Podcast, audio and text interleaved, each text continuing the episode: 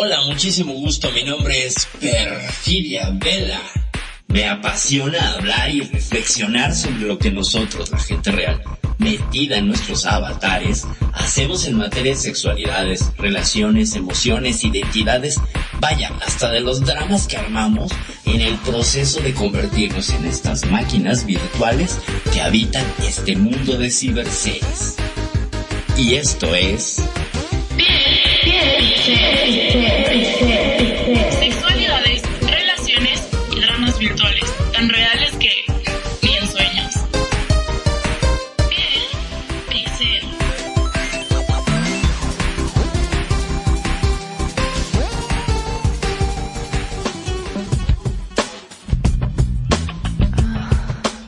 Buenísimas noches, público, público fiel, público de Radio Consentido, ¿cómo están? Yo soy Perfidia Vela y este lunes de Piel Pixel vamos a hablar de un tema que traemos desde la semana pasada que surgió durante el transcurso del programa anterior y pues bueno, lo prometido es deuda. Hoy vamos a hablar de fetiches y parafilias.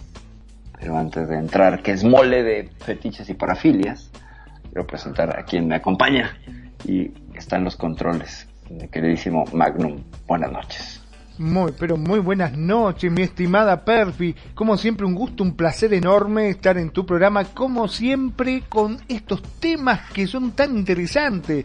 Porque, en verdad, ¿quién no tiene un fetiche o una parafilia? Mm, No, pues, eso que dicen, yo no, no, eso no es lo mío, yo no, pero que no lo quieras reconocer no significa que la tenga. No. Exactamente, exactamente, exactamente. Es que bueno, es un tema más complicado que, que eso, ¿eh? Vamos a ir viendo a lo largo de estos dos horas. Vamos a darnos una, una buena zambullida en, en este tema, en este, pues, eh, en este universo de placeres. Yo siempre he dicho que los fetiches, pues, son la forma en la que la gente condimenta su vida sexual. Es un condimento antes que lo vayamos a analizar desde otras perspectivas, pues es un condimento, ¿no? Y pues también eh, agradecer a todos los que nos escuchan por los diferentes, diferentes plataformas y medios como son Anchor FM, a la gente que nos escucha en TuneIn, a la gente que nos escucha en Evox y pues también a quien nos escucha en Spotify y nos está siguiendo en el Facebook Live. Ahí estamos en Facebook Live. Acuérdense, estamos en eh, por SL Radio Consentido. Eh, nos puedes encontrar fácilmente SL Radio Consentido ahí en Facebook. Y bueno, ahí está la transmisión en vivo, el stream en vivo. Y bueno, pues el, tema es, es complicadín. Pero vamos a empezar, como siempre me gusta, del, del nombre, del título, la palabra fetiche.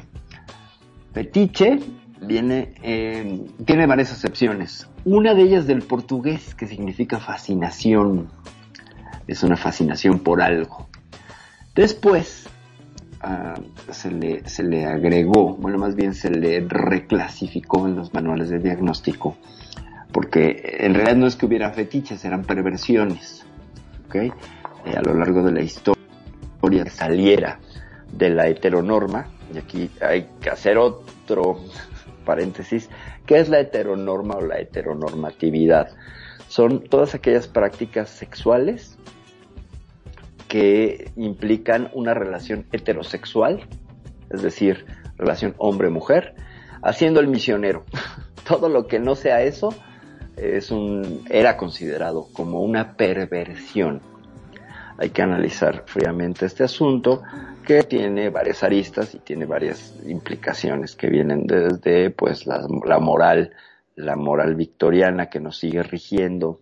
Seguimos en este siglo XXI gente tristemente manejados y atravesados y, pues eh, vertebrados por muchas ideas que vienen de la moral sexual del siglo XIX y en específico de la moral sexual victoriana y diagonal pues moral sexual de, de una religión que tiene un corte judío cristiano y que mira al cuerpo y al placer pues como algo que no está tan bien entonces se vienen arrastrando ideas y, y pues en la moral eh, victoriana, las perversiones sexuales era pues una, una cuestión y una forma para señalar a todos aquellos que salieran de la norma, por eso es heteronorma. Eh, toda práctica se consideraba así. Entonces, pues evidentemente quedaba englobado el resto de gustos que pudiera tener la gente a la hora de intimar o a la hora de los preparativos para el encuentro sexual, porque con esta idea de que el sexo tiene que ser meramente reproductivo, de ahí la palabra genitales. Eso yo varias veces he dicho en este programa, que me opongo al uso de la palabra genital porque remite a generar, a génesis, ¿saben? Entonces, yo no tengo unos órganos sexuales pélvicos externos que están hechos solamente para generar vida. Eh, también dan placer. Y esta es eh, la, ruptura y la, la, forma de ampliar la mente, quitando la función reproductiva como único fin o única justificación para la sexualidad. También yo creo que la gran mayoría de nosotros lo que hacemos es que cuando intimamos, no intimamos por tener hijos. Yo creo que no. O sea, está padre también tener un hijo planeado, desear tener un hijo, pero la mayoría de las relaciones carnales, el coito, es por placer. Nos parecemos mucho a la segunda especie más inteligente de este planeta, que son los delfines, quienes también, curiosamente, pues follan por placer. ¿Cómo ves, Magnum? La verdad que, wow, qué tema. Ahora, vos sabés que yo me he quedado pensando, ¿no?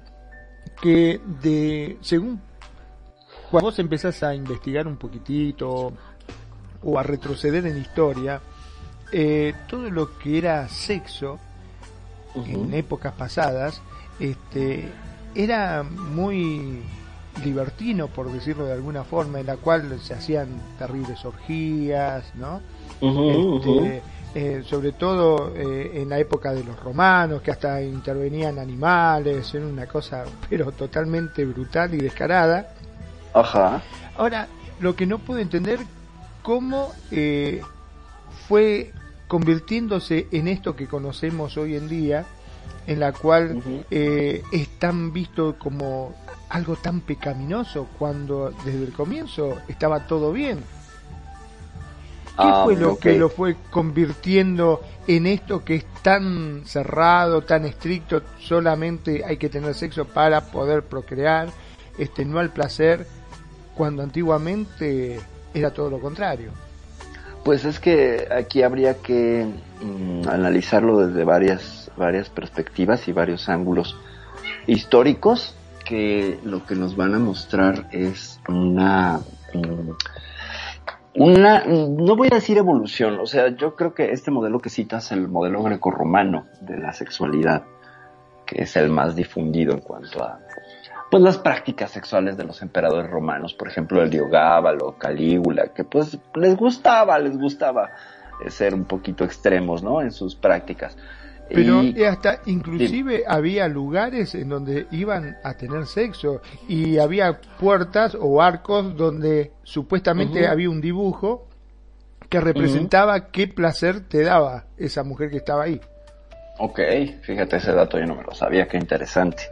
Sabía que, eh, eh, por ejemplo, en, en algunas prácticas griegas eh, existía la, la, pues esa sexualidad sagrada donde con las sacerdotisas se intimaba para alcanzar una suerte de epifanía y tener um, revelaciones, una suerte de, de, oráculo, ahora sí que valga el chiste burdo, ¿no? Eh, se intimaba con algunas sacerdotisas de algunas prácticas y eh, esto estaba permitido y esto era deseado y, es, y bueno, pues podemos ver también el asunto de los griegos, por ejemplo, que se hacían acompañar de efebos y jóvenes menores de 14, 15 años y hombres maduros y que con los cuales podían tener tener intimidad y esto estaba socialmente aprobado, incluso era deseado y, este, pues empujado a que estas prácticas existieran. De hecho, pues no eras, no eras una persona tan notable si no, si no estaba rodeado de febos bellos, ¿no? Como hombre. Eh, lo cual ahora con la visión actual pues estaríamos hablando de prácticas no solo homosexuales, sino que también rozando o más bien muy metidas en, la sexualidad con menores, ¿no? Que aquí está tipificado ya en este, en este mundo occidental y moderno pues como un delito, ¿no? Porque es una de las tres relaciones de poder dentro de las relaciones y qué abuso de poder, ¿no? Básicamente. Entonces, ¿cómo se fue transformando? Pues con la caída del Imperio Romano de Occidente, ¿no? Cuando este Imperio Romano cae y, y Constantino es el que abraza la, la religión católica como oficial del imperio, pues muchas ideas que estaban contenidas en la Biblia empiezan a difundirse y a volverse pues casi casi una ley. Entre ellas pues preceptos que vienen del Deuteronomio como ten todos los hijos que Dios te mande.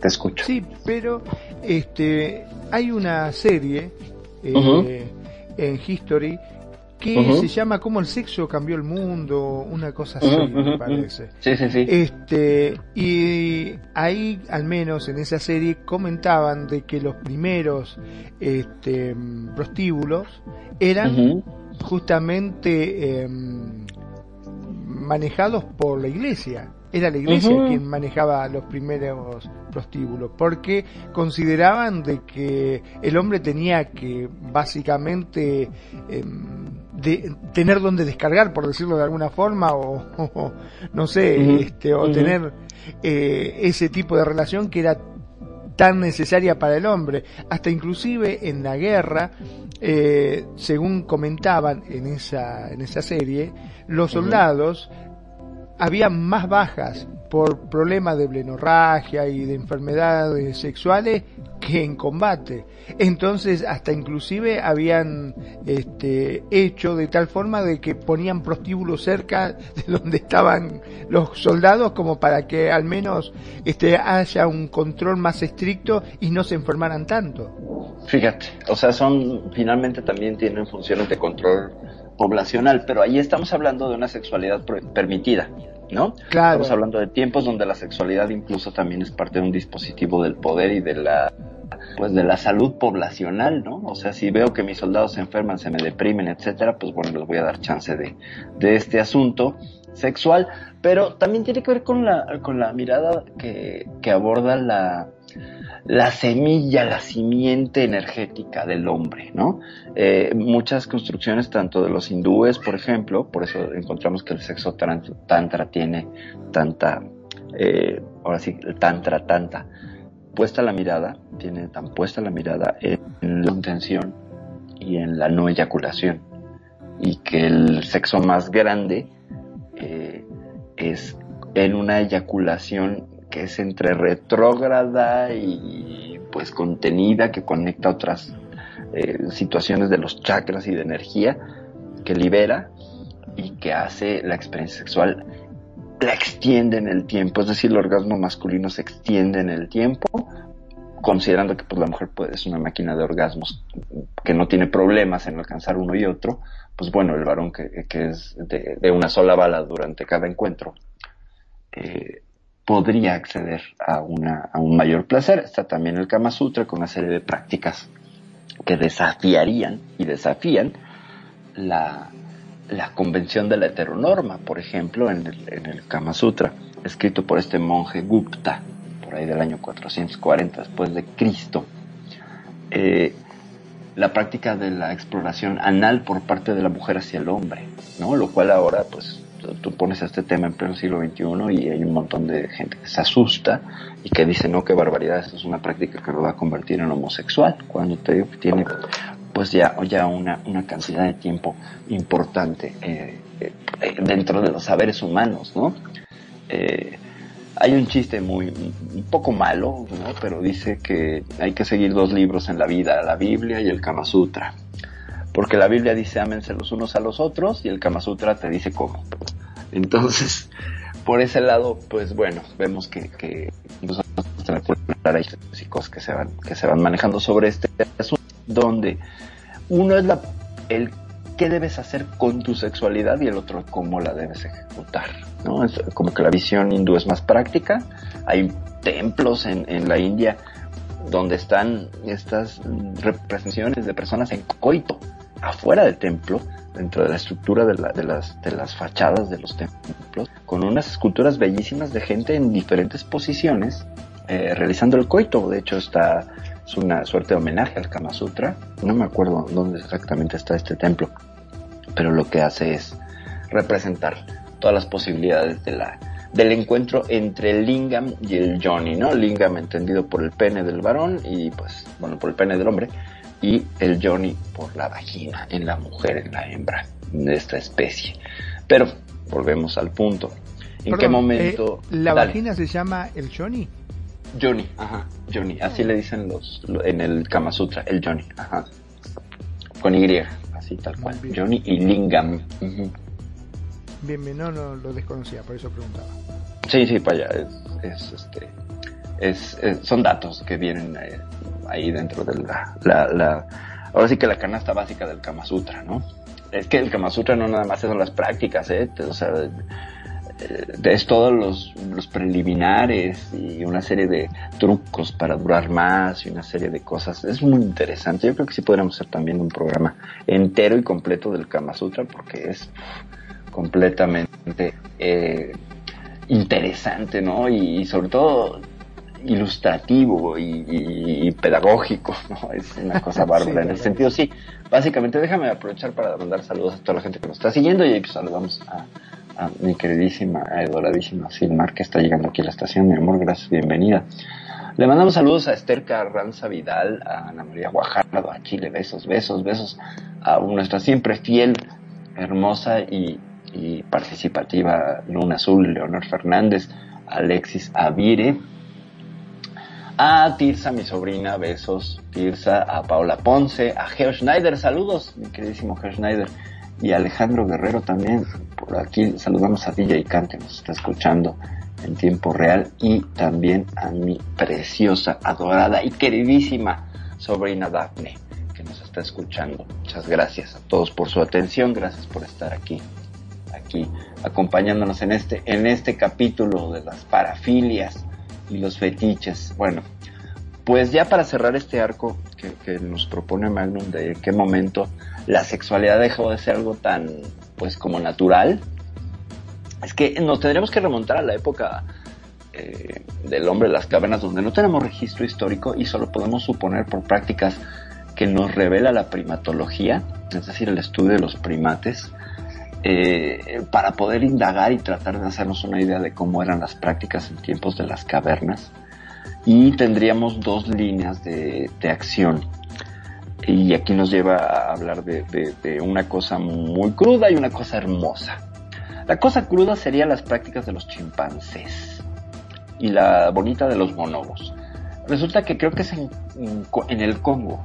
Eh, hay una región del Congo que está dividida por un río y esta división del río creó geológicamente unas condiciones eh, botánicas de un lado del río y otras del otro. Entonces, de un lado se establecieron los bonobos y siguieron una alimentación y una dieta específica y del otro lado los primates. Del lado de los bonobos hay abundancia, del lado de los primates no tanta. Del lado de los primates la situación del sexo es jerárquico patriarcal, es decir, hay un macho dominante y está jerarquizada. Y tu función en el, en el, en el grupo de los, de los chimpancés, tienes que luchar como macho joven para alcanzar un lugar eh, en lo que el macho alfa pues pierde fuerza y es destronado. Mientras tanto, él puede ir eh, surtiendo de esperma y de mantenimiento de su simiente y de su familia eh, a las hembras del grupo como una suerte de harem. Por el lado de los bonobos encontramos que es como una, como una hippie, porque lo que hacen los bonobos es que la, bueno, otro dato, los chimpancés lo que hacen resuelven los conflictos peleando y matando entre ellos, incluso utilizando, utilizando herramientas como palos y piedras. Es una sociedad muy jerárquica y con roles muy rígidos. Del lado de los bonobos, es una sociedad matriarcal donde las hembras eligen con quién acostarse. No tienen un apego de una pareja, eh, buscan al mejor macho disponible y con él procrean, Sin embargo, los conflictos dentro de la estructura de los bonobos se resuelven a través del sexo. Es decir, lo que unos resuelven con la ira, los otros resuelven con el amor. Es muy interesante, los bonobos son una cosa bárbara que son dignos de estudio y de mención, como nuestros primos parientes lejanos, o no tan lejanos, muy cercanos. Y entonces a partir de estas prácticas podemos bajar un poquito del imaginarnos que sería una mezcla de estas dos, de estas dos, eh, pues, mm, comportamientos en los animales, gracias a la etología, o insisto, primatología, y lo que podemos darnos una idea es que, pues, primero no había roles de familia en las cavernas, existía el asunto de la fuerza, entonces podía llegar el macho y copular con quien se le antojara y estuviera dispuesto o disponible o ah, consensuado o no. Entonces, o tuviese ganas simplemente. O tuviese ganas. Y entonces, si era un asunto de las ganas del macho, no importa si era la pareja, la prima, la hermana, la tía, la hija, el abuelo, la abuela. No había. O sea, son, no, yo no estoy diciendo que estoy haciendo cierto. Sin embargo, a eso nos lleva la especulación, que es una aproximación esto. Pero muy probablemente pudo haber sido así, porque no existían códigos morales, no existía una estructura familiar, era una cuestión bastante salvajita, ¿sabes? Entonces, eh, la libertad era, pues ni siquiera la puedo considerar yo libertad, porque hay que estar consciente de que se ejerce la libertad o la represión. Más bien era una práctica muy instintiva, donde esto es lo que nos revelan las prácticas de, muchos primates, que también, eh, por ejemplo, los bonobos son capaces de sentir afecto y empatía y cuando muere uno hay una depresión comunitaria, hay una depresión del grupo cercano, se entierra al, al fallecido y se dejan piedras o flores en su en su tumba, eh, eh, que eso nos recuerda a los humanos, ¿no? Nosotros hacemos eso, o sea, eh, la conciencia de la muerte pensábamos que era exclusiva a los seres humanos, pero vienen los bonobos a decirnos que ellos también tienen conciencia de la muerte y que también hacen túmulos funerarios. quizás no como nosotros, quizás no hacen el entierro ritual, pero también los elefantes, por ejemplo, cuando muere un elefante se reúnen alrededor y hay un duelo y hay una situación. Entonces, hay conciencia de la muerte. Ya cuando hablamos por acá en otro programa de la muerte y, que, lo que significaba tener conciencia de la muerte como parte de la conciencia y del despertar de una conciencia como especie, pues finalmente otros animales lo, lo hacen. Las hormigas tienen depósitos para sus cadáveres dentro de sus, eh, en sus hormigueros y una serie de prácticas. Pero bueno, entonces yo, yo, cito y señalo como el principio del declive de las prácticas sexuales mm, diversas eh, a, la, a la caída del Imperio Romano de, de, Occidente, de Oriente, ah, no me acuerdo. Ahí tendré que revisar mis notas de la secundaria. Pero eh, volveré a, señalar con la subida de, las morales cristianas, sobre todo las encíclicas de Pablo, me parece que así se dice, eh, del hasta no ver, no creer y con una visión sumamente... Ah, no, es San Agustín, es San Agustín. O si no, ahorita les checo el dato. El hecho es que surge esta represión, esta cuestión de alcanzar lo divino a través de la represión y a través del celibato entonces, algo que es meramente monástico se extendió hacia, lo, hacia la población, ¿sabes? O sea, se entiende, por ejemplo, que en el Deuteronomio escrito hace, pues ya seis mil años, datan algunos, algunos, este, investigadores, eh, no seis mil años, cuatro mil, que son, que, han sido una tradición que ha ido pasando de boca en boca dentro del pueblo hebreo ellos como pueblo pues, estaban rodeados de otros pueblos que eran sus enemigos y que además el tener todos los hijos que Dios te mande pues implicaba un ejército más sano, ¿sabes? Un ejército más numeroso, unas posibilidades de sobrevivir mayores. Entonces tenía una, una razón fundamental. Sin embargo, en un mundo donde tú puedes elegir la reproducción, donde puedes elegir un preservativo para no procrear y tener placer, esta es la lucha entre el placer y la represión, ¿no? El deber ser, el tienes que hacer y solamente ejercer el sexo porque traes una simiente sagrada y la estás desperdiciando y vaya a ser que en el infierno, ¿sabes? Por eso todos los eh, prejuicios de 1700 contra la masturbación, etcétera, ¿no? O sea, no, no había que desperdiciar la simiente divina del varón, era, era un, es considerada casi un pecado.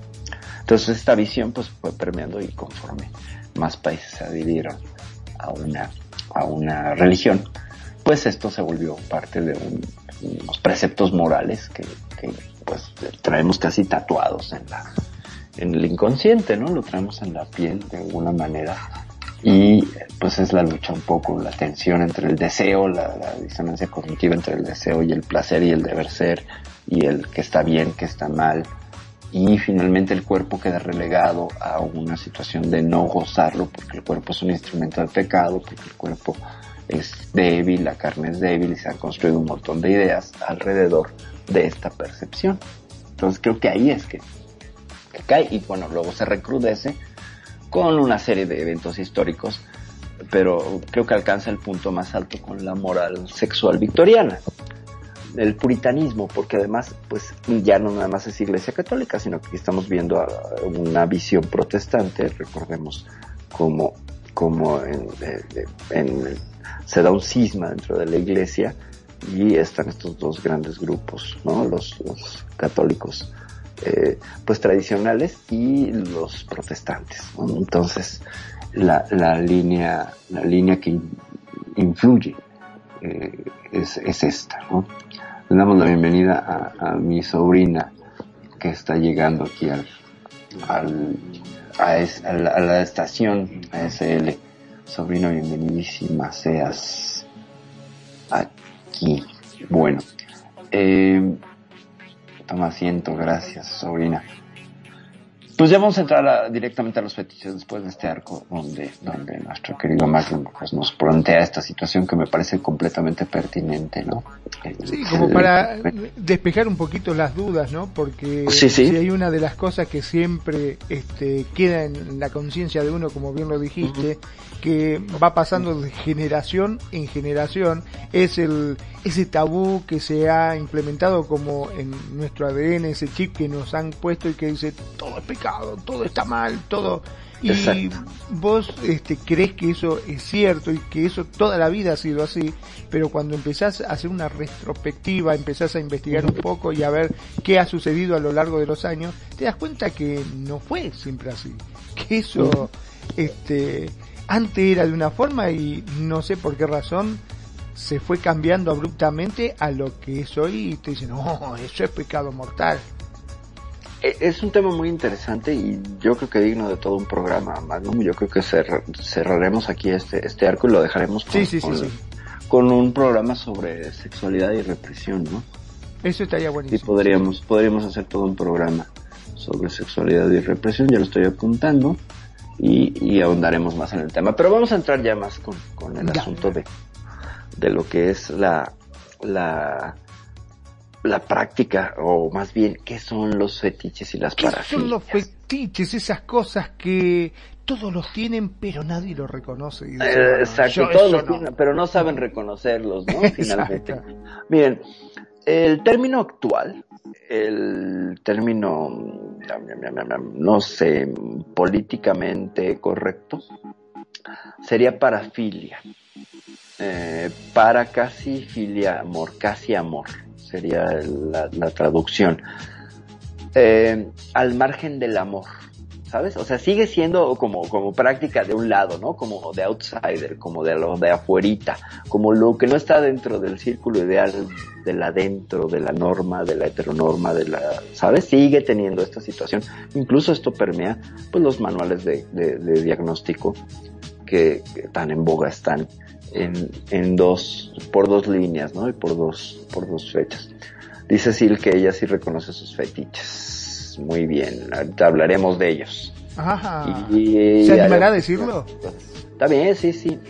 Miren, básicamente, este, cuando se supone que el objeto del deseo y lo que tiene que generarte respuesta sexual efectiva es otra, la otredad, una persona una entidad, un cuerpo, una personalidad, una historia de vida, un nombre, bla, bla, bla, físico, tangible, este, con quien puede ser cuchicuchi en una cama, ¿no? Ya no nada más de misionero. Pero resulta que todos los aderezos, o sea, ¿qué, qué es el coito? Pues finalmente sería el, el rozamiento o fricción de los órganos sexuales pélvicos externos del varón con los órganos sexuales pélvicos internos de la mujer. Punto. ¿No? Ese sería, eh, eh, considerando que es nada más coital cuando el sexo es mucho más amplio que tal, tal reducida definición que les traigo. Pero entra todo este universo de cuestiones prácticas, de cuestiones que podemos dividir en cinco, en cinco, en cinco categorías. Eh, las partes del cuerpo, las características corporales, las prendas y los, los complementos, y los objetos y prácticas y situaciones. Yo digo cinco porque objetos lo pondré por un lado y no lo meteré en la misma categoría que prácticas y situaciones, pero bueno, vamos a dejarlo en cuatro. Van de nuevo, partes del cuerpo, características corporales, prendas y complementos, objetos y prácticas y situaciones. Serían los cuatro grandes grupos de los fetiches o las parafilias. ¿Qué son específicamente? Pues son gustos alternos al coito heterosexual. Así, por así decirlo. Cualquier cosa que te guste fuera del coito heterosexual, siendo heterosexual, porque puedes tener fetiche siendo bi, siendo homo, etcétera, implica eso. Es una parafilia, es un fetiche. Es decir, ¿por qué viene el fetiche? También se maneja mucho fetiche porque viene mucho de la psicología del siglo XIX, donde existía esta devoción al objeto. O sea, un fetiche, por ejemplo, es cualquier cosa pagana que no sea eh, católica y que se le rinda culto. También se tiene esa lectura, ¿no? El fetiche, se maneja mucho la palabra fetiche, por ejemplo, con cuestiones como el vudú, el muñeco fetiche, es este muñequito vudú que todos conocemos, donde se le clavan agujas para hacerle daño a un enemigo a través de una serie de rituales, bla, bla, bla. Es a través de un objeto. Entonces, eh, si te fijas, hay una representación del cuerpo en el muñeco con una práctica que influye en el cuerpo de otro. Es decir, el fetiche es una representación de un algo. Incluso la misma parte del cuerpo es una representación. Por ejemplo, en el caso del retifismo, el retifismo es nada más y nada menos que el fetiche por los pies.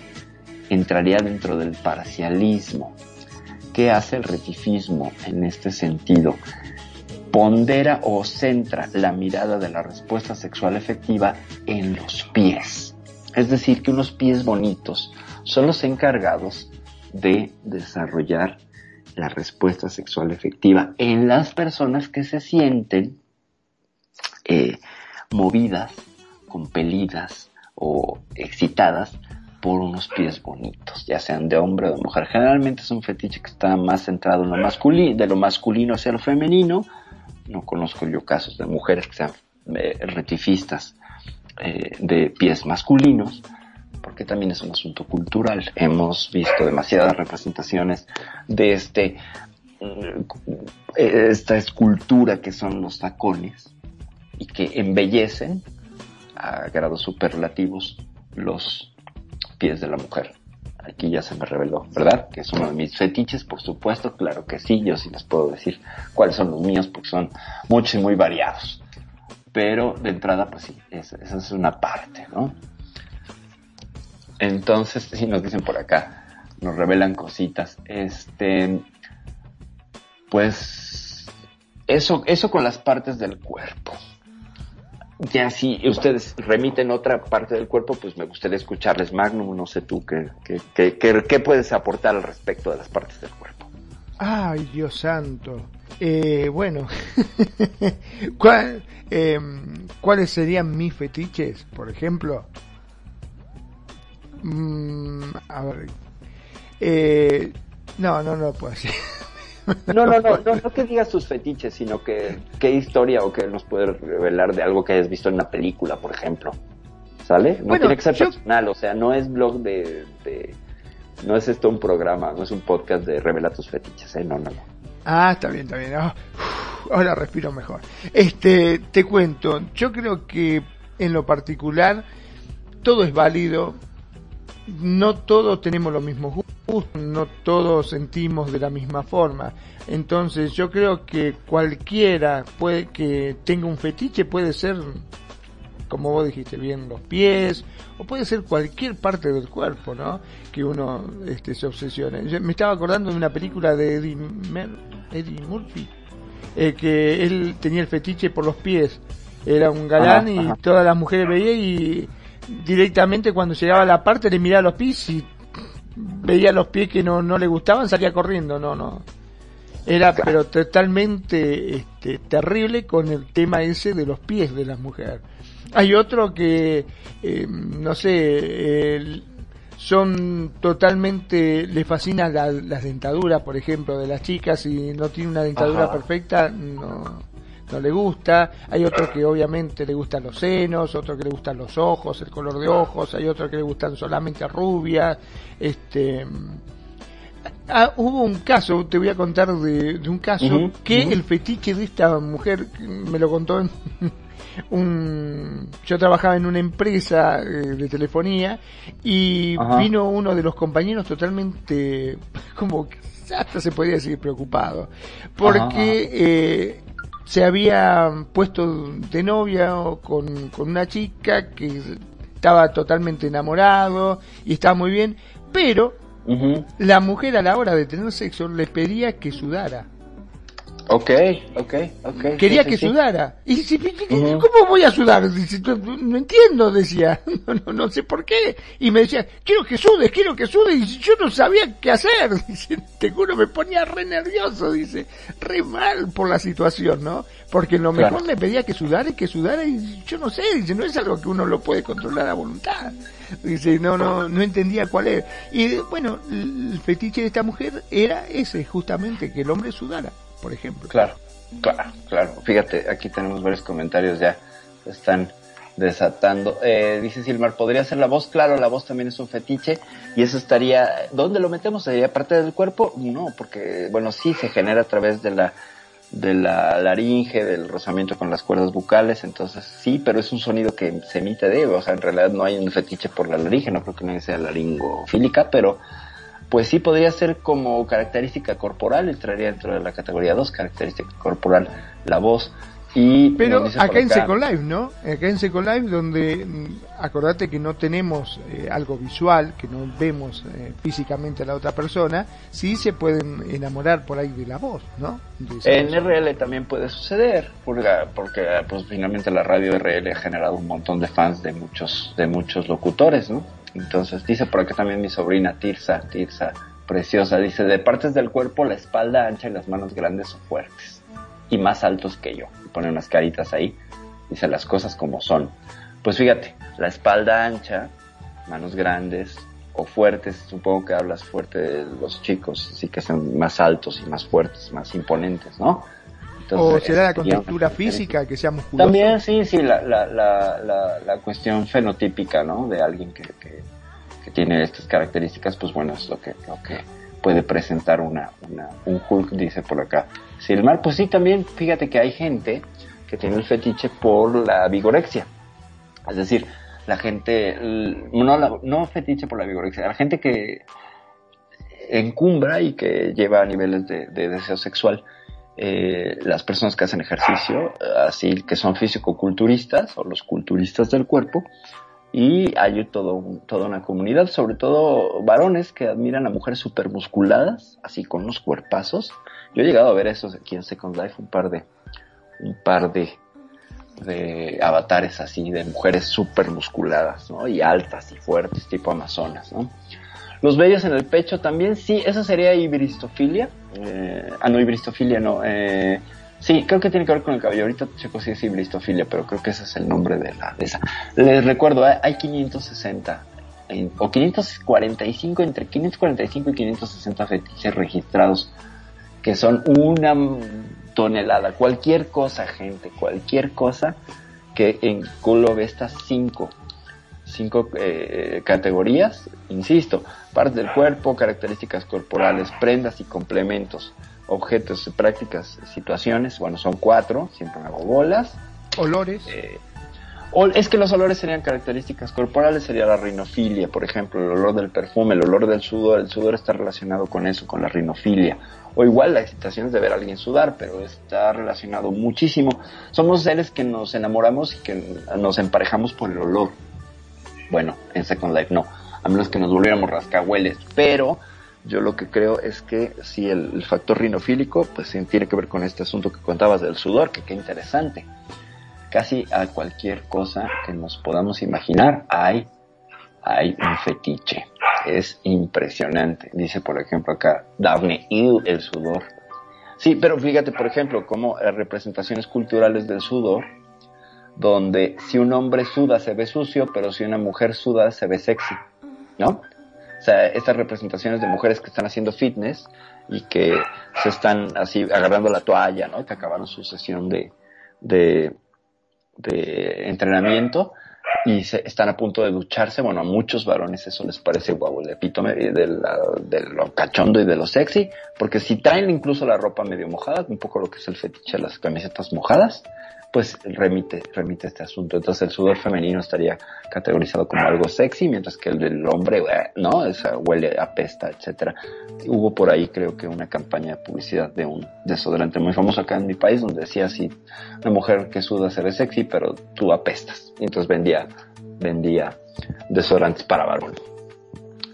¿Cómo ven? Entonces eso dentro de esos, de esos fetiches, fíjense, y vamos a ahondar un poquito más en las partes del cuerpo otra de las partes del cuerpo, ah, son dos en específico, y del cuerpo femenino que son fetichizadas son los senos y las nalgas. Son sumamente eh, ponderados. Les puedo decir yo que estamos ahorita en la época de las Nakardashian, ¿no? Digo de las Kardashian que presentan tremendos badonkadonks, tremendos, tremendos traseros y derriers que han llevado a una cultura física y a un aumento de la gente que le entra la vigorexia la vigorexia por esta obsesión compulsiva por estar sanos, eh, donde las construcciones de los traseros y el hacer twerking, por ejemplo, todos estos elementos culturales como van apuntando hacia este, esta fetichización, finalmente la representación, ya sea en redes en cualquier otro medio, genera la devoción.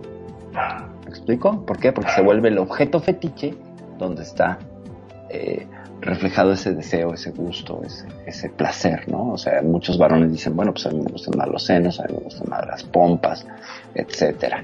En ese sentido, habría un fetiche por parte de las mujeres hacia las barbas que hace unos años se han puesto de moda, estas barbas así, frondosas, tupidas, ¿no? Este, vastas y largas, hay todo un fetiche al respecto. No dudo yo, no dudo yo que muchas mujeres estén, este, clavadas en ese asunto.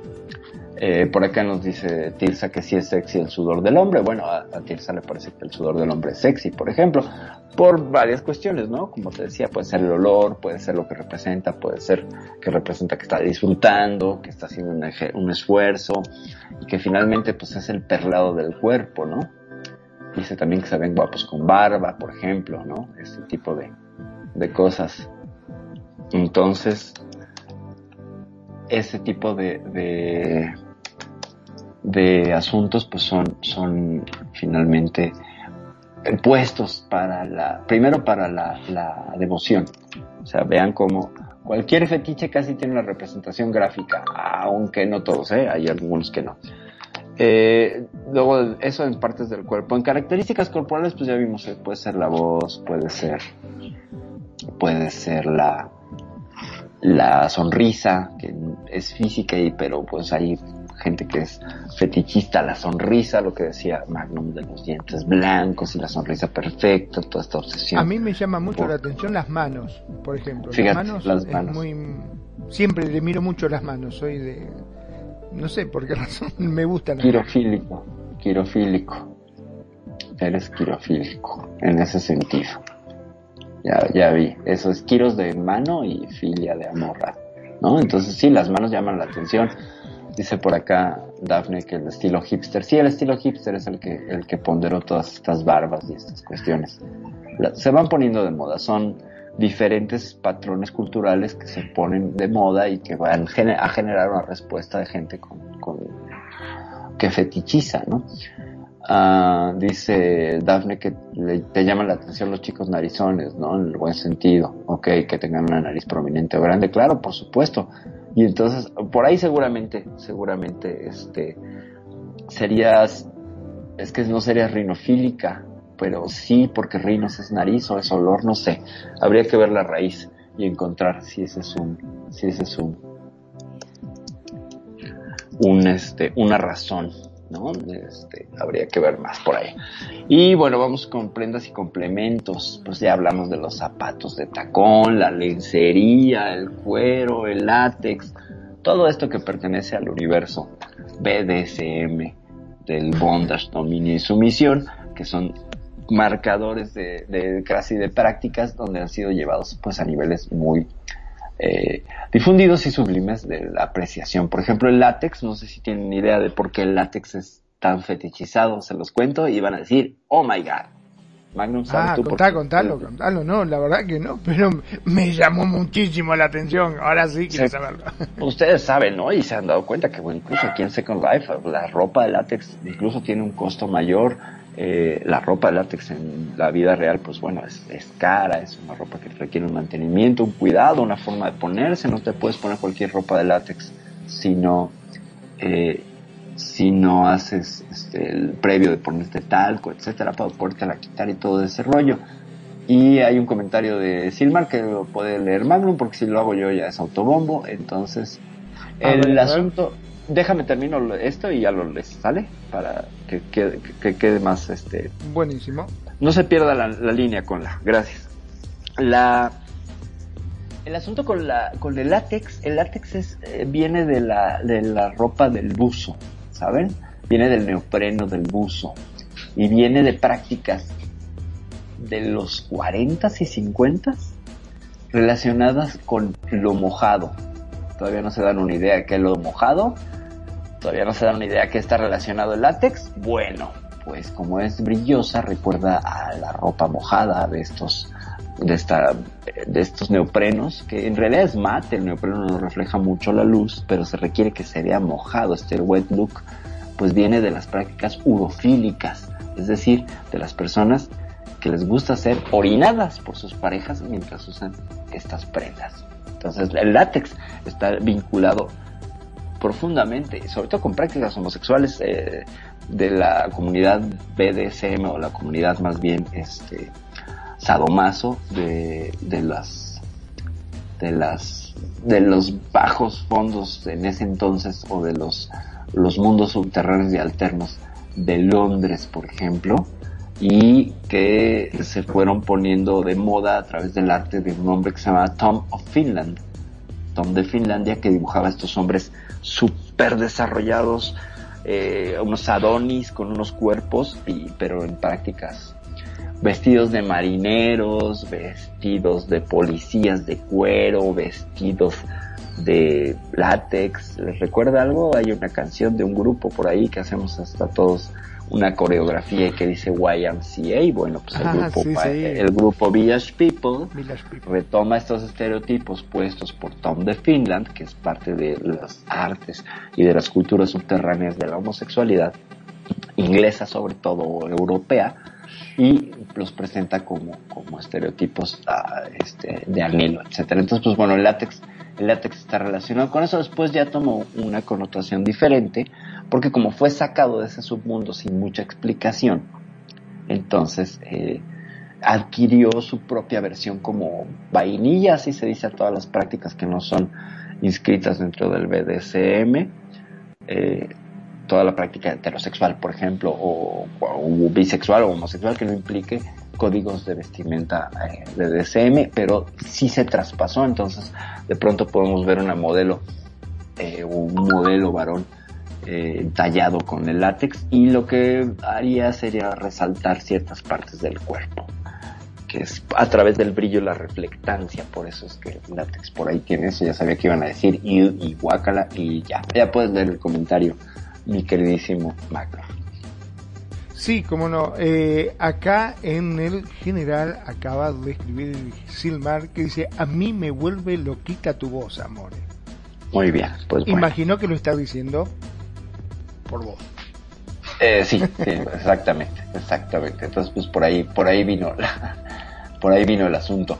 Pues eh, nos dice por acá, De se puede tener filia con tu propio cuerpo, dice Tirsa, con una parte específica de tu cuerpo. Sí, sí se puede, Tirsa, aunque se supone que la filia es hacia la autoridad, hacia el afuera, ¿ok? Es hacia, hacia algo que está al frente, frente de ti, externo a tu cuerpo.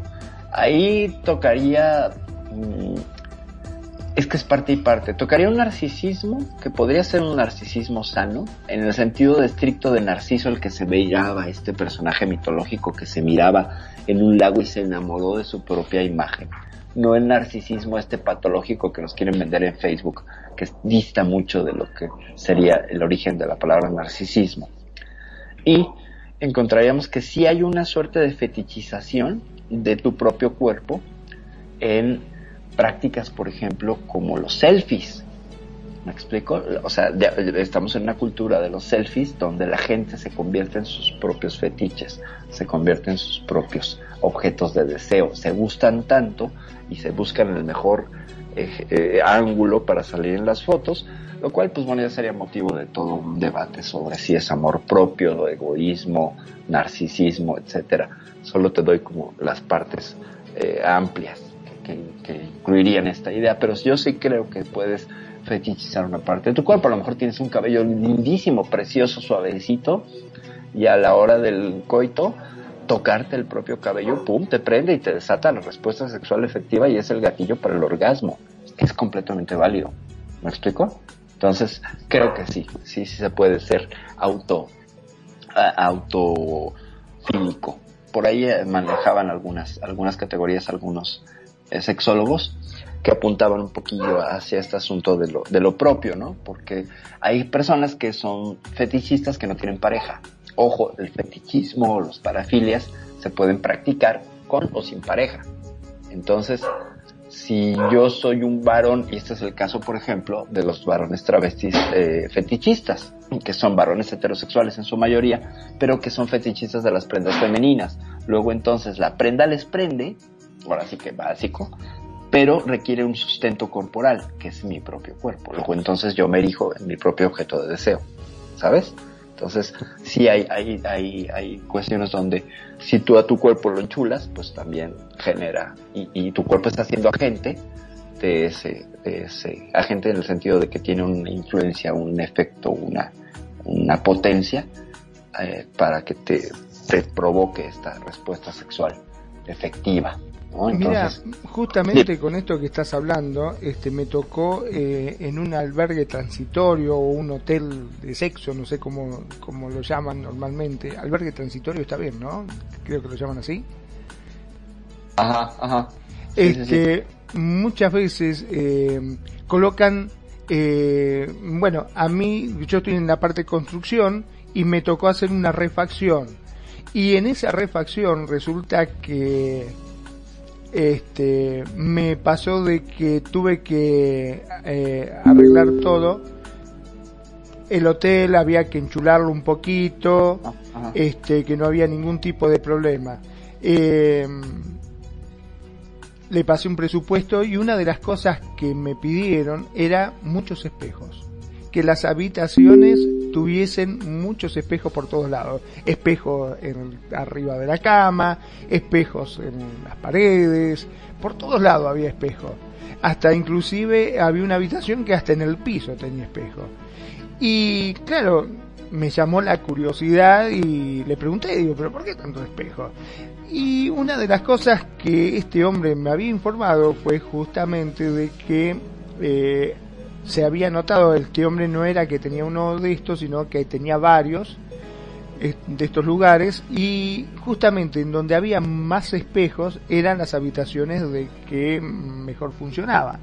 Es decir, de que la gente elegían eso. Claro, en un momento yo pensé que era para poder ver mejor a su pareja, como para poder interactuar más.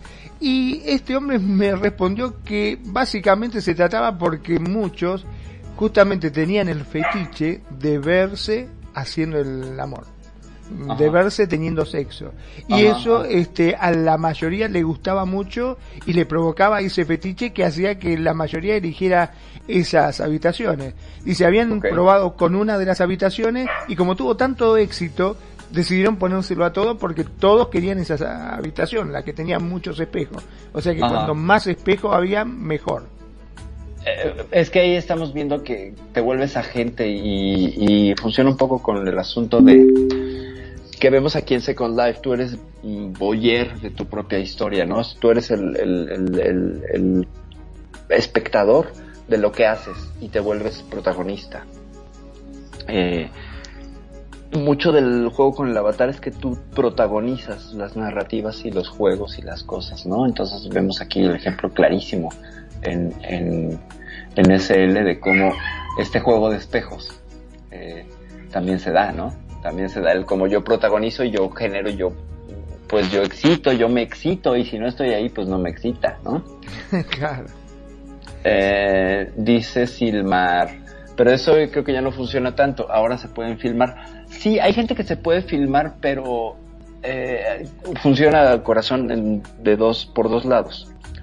Cuando tú tienes un registro o una documentación, eh, esta documentación va a competir con la memoria. Eh, tú sabes que ahí está y entonces ya quedó guardado y tu memoria lo va olvidando. Hay personas que son un poco más tradicionalistas y que prefieren guardar en sus memorias de la cabeza, pues, así que en, en el cerebro, estos momentos. Por eso es tan maravilloso no tener un registro, porque es un momento único y repetible. Entonces, esto, este juego de espejos y esta situación, hay quien la pone, la pondera, la guarda en la memoria sí, aunque tenga el teléfono allí, ¿no? Aunque tenga la posibilidad, hay quien dice el teléfono a un lado y no participa incluso en nuestra vida sexual. Y ya tendría que ver con muchas de las prácticas actuales de la intimidad y la extimidad. Intimidad por las cuatro paredes que, me que construimos para que nadie vea y extimidad como la tecnología que vino a romper esas cuatro paredes y lo hizo público. Estamos en una época en la que ya no hay intimidad, sino que estamos en la extimidad, afuera hacia afuera. Entonces es mucho el dilema en muchas parejas que el compartir se puede volver viral más allá de su control. Entonces hay quien decide, pues igual no tomar el, registro y ahora sí que hacerlo a la antigüita porque pues de esa manera está seguro en el acuerdo entre un hombre y una mujer o los que participen en el coito y no es no queda expuesto. Además, yo creo que la gente no. compulsivamente se graba todo el tiempo. Dime, dime. Sí, justamente por lo que decías, este, porque muchas veces sucede de que la pareja no quiere ser firmada por el miedo a la que después esa filmación pueda llegar a caer en otras manos y hasta llegar a ser extorsionada inclusive, porque hoy por hoy eh, con la cuestión de los hackers que te roban la información del teléfono y todo esto, este, vos fíjate que hay hasta actores que, artistas o gente conocida del medio, que aparecen videos eh, que son de índole privado a la luz pública. Está bien que muchas veces lo hacen como campaña, viste, cuando son actores que no están trabajando y están quedando en el olvido, aparece algún video erótico o alguna cosa media rara de la cual este puede hacer que la gente vuelva a hablar de estos mismos actores. Claro, es una cuestión de mercadotecnia. Tenemos unos comentarios, más Sí, sí, como no. Acá dice, el fetiche para mí es el boleto del deseo a través de los ojos. La chispa que detona el comienzo de una fiesta. Esto lo dijo Luna Azul. Es correcto. Y también dice Hace algunos años, una línea de lencería Vicky Form lanzó una campaña publicitaria en base a las heroínas de cuento de hadas. Mira vos, no lo sabía. Esa campaña se clausuró, pero en lo personal las frases e imágenes eran maravillosas. Wow, pues mira, dos comentarios rápidamente a nuestra queridísima Luna Azul. Eh, si es un boleto del deseo, claro que sí es un boleto del deseo. Por ejemplo, en tu caso a través de los ojos, ¿no? Hay quien pues entra a través de la nariz, del oído, de la boca, de la piel, ¿sabes? De, la sensación, de la evocación, de la memoria también. Entonces, eh, ahí, eh, ahí estaría revelando que eres muy visual. Y de la campaña de Vicky Form, si nos pudiera dar un poquillo más de datos sería genial, igual hasta me acuerdo de ella. Este, ahorita sí a bote pronto no me acuerdo, pero no dudo que haya sido trascendente sobre todo por el asunto de, de manejar lencería y, y este y hadas, suena muy bien, suena verdaderamente bien. Bueno, y seguimos con eso ya, ya vimos partes del cuerpo, características corporales, pues estamos ahondando un poquillo en ellas. Y prendas y complementos, pues bueno, ya hablamos del látex, por ejemplo, ¿no? Pero también está el cuero, el satín. Generalmente son prendas que usa la mujer, los que se significan y se resignifican, y se les da un nuevo significado que se llama reificar, eh, al, al sentido que tienen ciertas prendas. Por ejemplo, eh, yo no me he encontrado fetichistas de las corbatas. Una mujer que diga, ay, me excitan las corbatas. Eh, no dudo que pueda existir, no lo dudo. Eh, pero hay ciertas prendas que no gozan de esta popularidad, ¿no? Como hay otras que sí son así el top y el hit. Yo digo que los zapatos no tienen comparación, son los reyes de las prendas de vestir, seguidos muy de cerca por la lencería y ya en un trecho muy así, eh, pues no sé, estaríamos hablando de un tercer lugar, pero pues con mucha, mucho retraso. Estaríamos hablando de, pues algunas otras prendas como son las chamarras de cuero, que sigue siendo el material, pero aquí en el cuerpo del varón, ¿sí? Que sería estos, estos eh, iconos de estos hombres eh, sexys, Marlon Brando cuando hizo esta película de, creo que, Rebelde no, no me acuerdo, pero él salía con, pues, de los primeros hombres que salían con chamarra de cuero, eh, desafiando al sistema, ¿no? Mm, nos dice Dafne, yo tengo una conocida que dijo que ella le excitaba que su pareja tenga calcetines a la hora del sexo, fíjate. Mm, ¿Te pareció extraño eso? Mira, el, hecho de los calcetines que, por ejemplo, se presta mofa, ¿no? Ah, era tanta la urgencia que se dejó los zapatos y los, y los calcetines. En un hombre se ve mal, o, o, se entiende que es poco sexy que se deje los zapatos y los calcetines, ¿no? Sin embargo, una mujer desnuda con tacones es otra cosa. Es Exacto, completamente otra cosa, es, el epítome de la, del erotismo, de hecho. Del erotismo, déjate, claro que sí. Déjate los... Este, justamente tengo un amigo que siempre me decía eso. ¿Por qué será que en todas las películas este, condicionadas, esas películas eh, de índole sexo explícito, Ajá. tienen los zapatos puestos? Dice, ¿por qué no se sacan los zapatos? Se sacan toda la ropa menos los zapatos, decía. Fíjate que cuando se sacan los zapatos es porque está orientada hacia públicos que son pues podofílicos, ¿no? Este, más que retifismo, eh, corrijo, es podofilia, el amor hacia los pies. La, los pies, exacto. Eh, ya porque está exhibiéndolo, ¿no? Recordemos algo básico del erotismo, y esto eh, hay que hacer un arco narrativo, gente. Lo que se muestra a veces es menos poderoso que lo que no se muestra. Lo voy a repetir o lo voy a reformular. Unos pies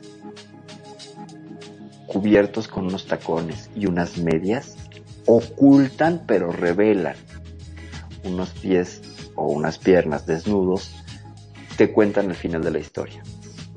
¿Ok? Entonces, este, el erotismo es este quiero ver más allá, quiero descubrir que hay más allá, por eso vemos que el striptease de pronto la mujer se baja la blusa y enseña un hombro, guiña el ojo, se abre tantito el escote, es este ir mostrando y llevando de la mano a través de pequeños migajas, de pequeños pedazos de lo que tengo para ti y lo que puedes descubrir y, y apunto a tu imaginación para que te crees una serie de historias gozosas sobre lo que puede venir, sobre el premio. De nuevo, el erotismo es el sistema de recompensa en nuestros cerebros que dice, me van a dar dopamina. Ah, bueno, pero mientras llega genero dopamina chiquito, chiquito, así en pedacitos, en pedacitos, en pedacitos, y entonces me mantengo en la expectativa del gran shot de dopamina, que puede o no llegar, pero el erotismo son pequeños o grandes shots de dopamina que vamos haciendo al no revelar.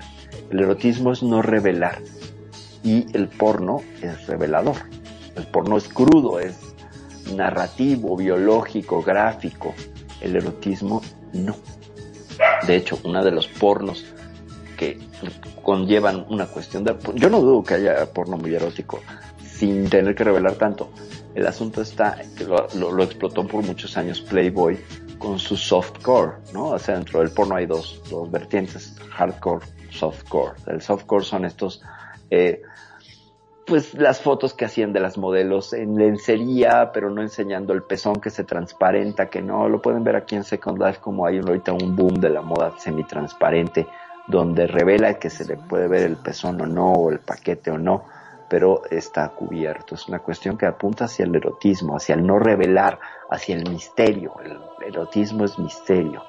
Mientras que el porno y otras cuestiones son más gráficas, más crudas, más, ah, mira, ¿no? Hay a quien le excita, por ejemplo, ver el émbolo del pene entrando en la cueva de la vagina, pues, ¿no? Así en primer, primerísimo plano en 4K y ver los pelos y estas tomas cercanas de genitales en acción sin una personalidad, etcétera vaya, hay toda una cultura de, de, las fotos caseras, ¿no? Así como se comparten fotos caseras, están eh, eh, incluidas en estas cuestiones de, de, de, la, del erotismo. Ya nos pasó por acá, Luna, las imágenes de la campaña, de, de lo que ella se refería de la...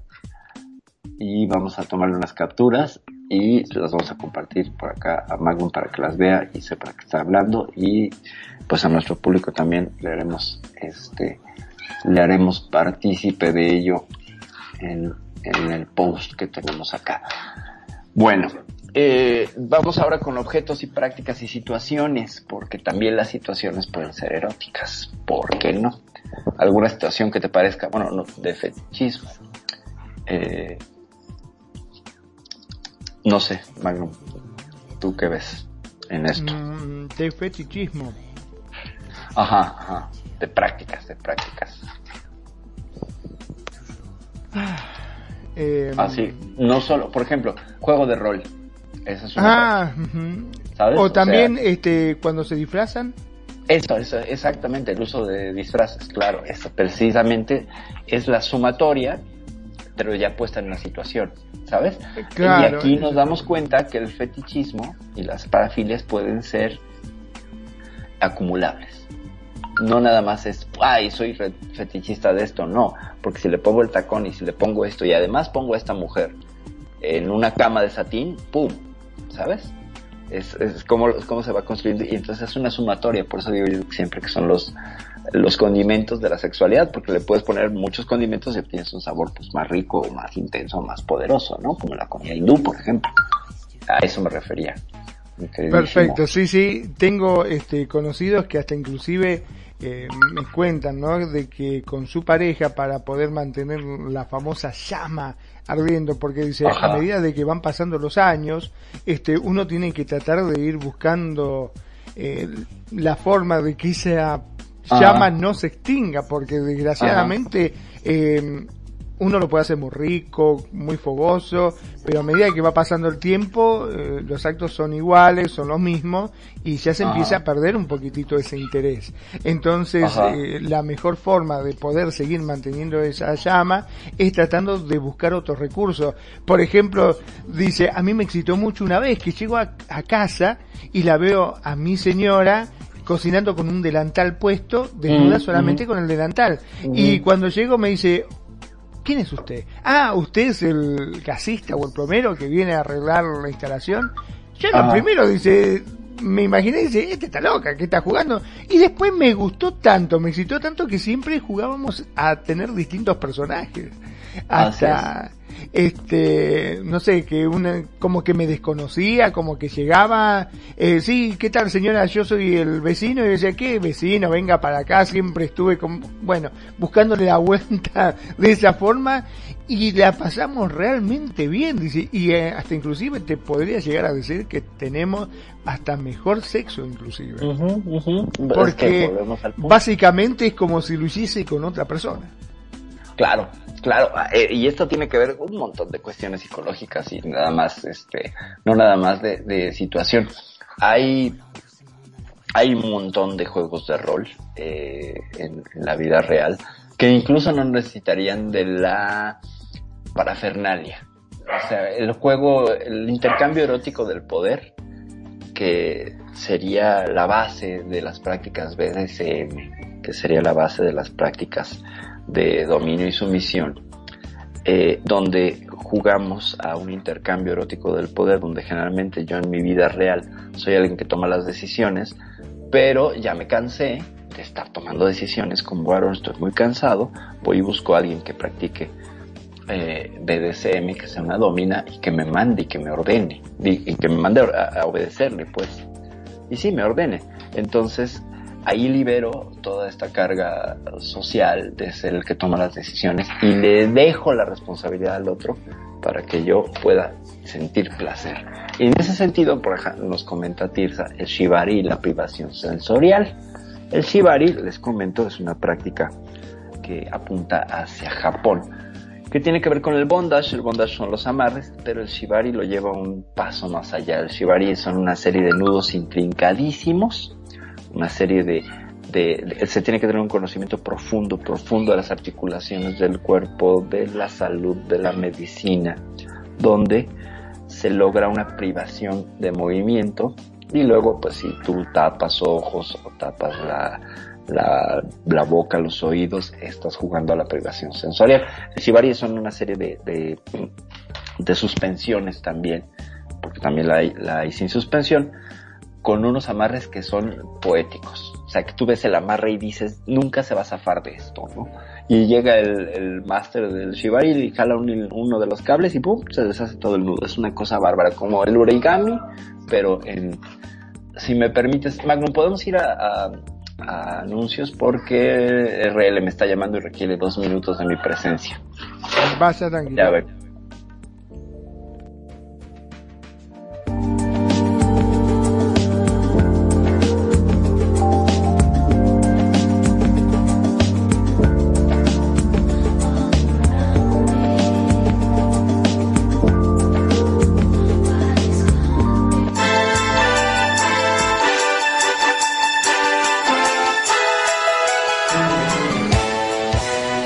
En la radio. Suma tu producto o servicio. Miles de personas quieren saber de vos. El publicitar no es un gasto, es una inversión. Radio Consentida te ofrece planes de acuerdo a tu necesidad. Animate, no te quedes afuera. No te quedes afuera.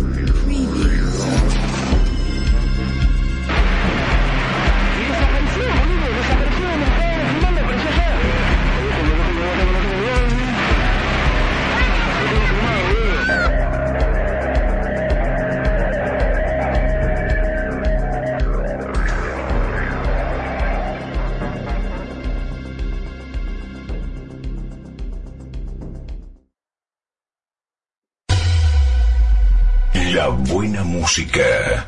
Solo la puedes escuchar por aquí. Radio Consentido, consintiendo tus oídos. Tu mejor opción en radio por Second Life.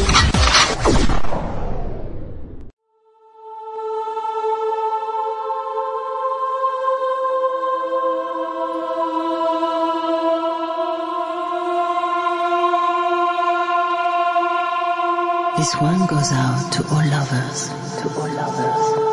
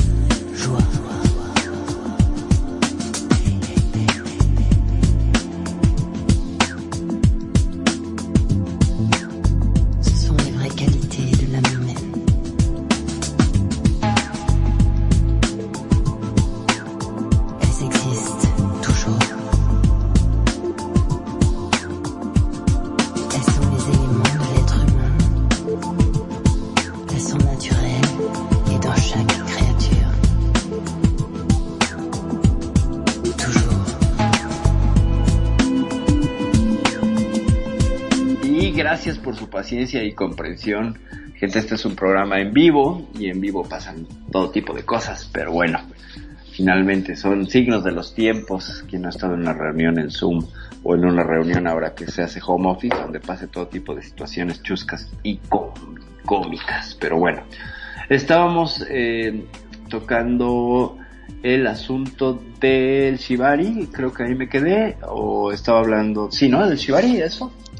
Exactamente, aunque te aclaro que yo no estaba tocando ningún asunto. ¿eh? bueno, hablábamos de ese tema. También, ya para concluir el comentario de, mi queridísima sobrina Tirsa, eh, también habla del pet play, del spank, los juegos de cera y en SL el exhibicionismo, dice. Ella prefiere ser sumisa. Muy bien. Muy bien. El pet play, por ejemplo, nada más para la gente que no lo conoce o no está familiarizada con esta práctica, pues es jugar a la mascota, eh, poner un, collar, eh, servir en un plato de comida para animales, ya sea un perro generalmente, eh, y hacer que beba leche, por ejemplo, ahí la persona sumisa, etcétera, ponerle máscaras de perro, etcétera, etcétera. los, el spanking, pues bueno, es toda una cosa y el spanker que es el que da la nalgada y el spanky que es quien la recibe y hay todos unos códigos y todo un arte del, spank con las manos eh, con algunos materiales por ejemplo la mano con agua. Les garantizo que no es lo mismo que la mano sin agua no una mano húmeda y una nalgada es un subidón de fricción que para quien le gusta experimentar por ese lado, pues bueno, es, es una cosa bárbara. Y por ejemplo, a alguien que le gustan las manos, por ejemplo, Magnum, pues bueno, entra también ahí dentro de las cosas que añadirían situaciones y prácticas a un fetiche, ¿no? Y por acá ya nos había compartido nuestra queridísima Luna eh, las imágenes de Vicky Form, se las platico rapidísimo. Tenemos a una imagen del que dice la Bella Durmiente, así con letras como de cuento de hadas, donde está una Bella Durmiente en lencería güera, con su corona, en una situación donde está como deteniendo, ahí está en una suerte de, de sofá muy eh, Luis XV, hay pues unas telas ahí muy sexys, y está poniéndole la mano a un chico rubio casi desnudo, que se está acercándose a ella en la diagonal 45 grados como queriéndola besar y él le dice detente y dice el texto, el copy de este anuncio, dice en realidad no solo se despertó con un beso, ¿no? Entonces esta bella durmiente no se despertó con un beso para que se imaginen cosas y otra donde está una caperucita roja, y así se llama caperucita roja, una caperucita roja ya, pues en lencería mostrando la lencería con su hoodie rojo, caminando en un bosque donde detrás viene una alguien que sería el lobo en unos, en unos boxers muy sexys, también con los cuerpazos ambos, y dice en realidad ella se lo comió varias veces. Ahora entendemos por qué cancelaron esta campaña, porque bueno, en los tiempos que, salió, ahorita ya no nos pega nada, pero en los tiempos que salió, pues sí. Eh, dice por acá, mm, mm, mm, duele mucho, dice por acá Silmar acerca de la nalgada, sí, duele mucho más. Dice mi mamá nos pega con un cinto mojado, pues fíjate, ciertamente. A mis primos también, a mí jamás me tocó ni mojado ni seco, qué bueno que nos tocó ese tipo de cosas, pero sí, el cinto mojado y las situaciones mojadas ciertamente son eh, mucho más poderosas, les puedo contar una anécdota rapidísimo al respecto, dentro de, de, todas mis exploraciones y prácticas me encontré a una chica que conocí en una cuadra de Doma, o sea, era una, un lugar donde se reunían fetichistas y gente que participaba en cuestiones de BDSM, que tenía un umbral de dolor bárbaro la mujer, pero bárbaro. Y estaba justamente en una sesión, la conocí, estaba yo practicando con el, con el fuete de nueve colas, más bien con, con el... Sí, con el fuete corto, ya se me olvidó el nombre.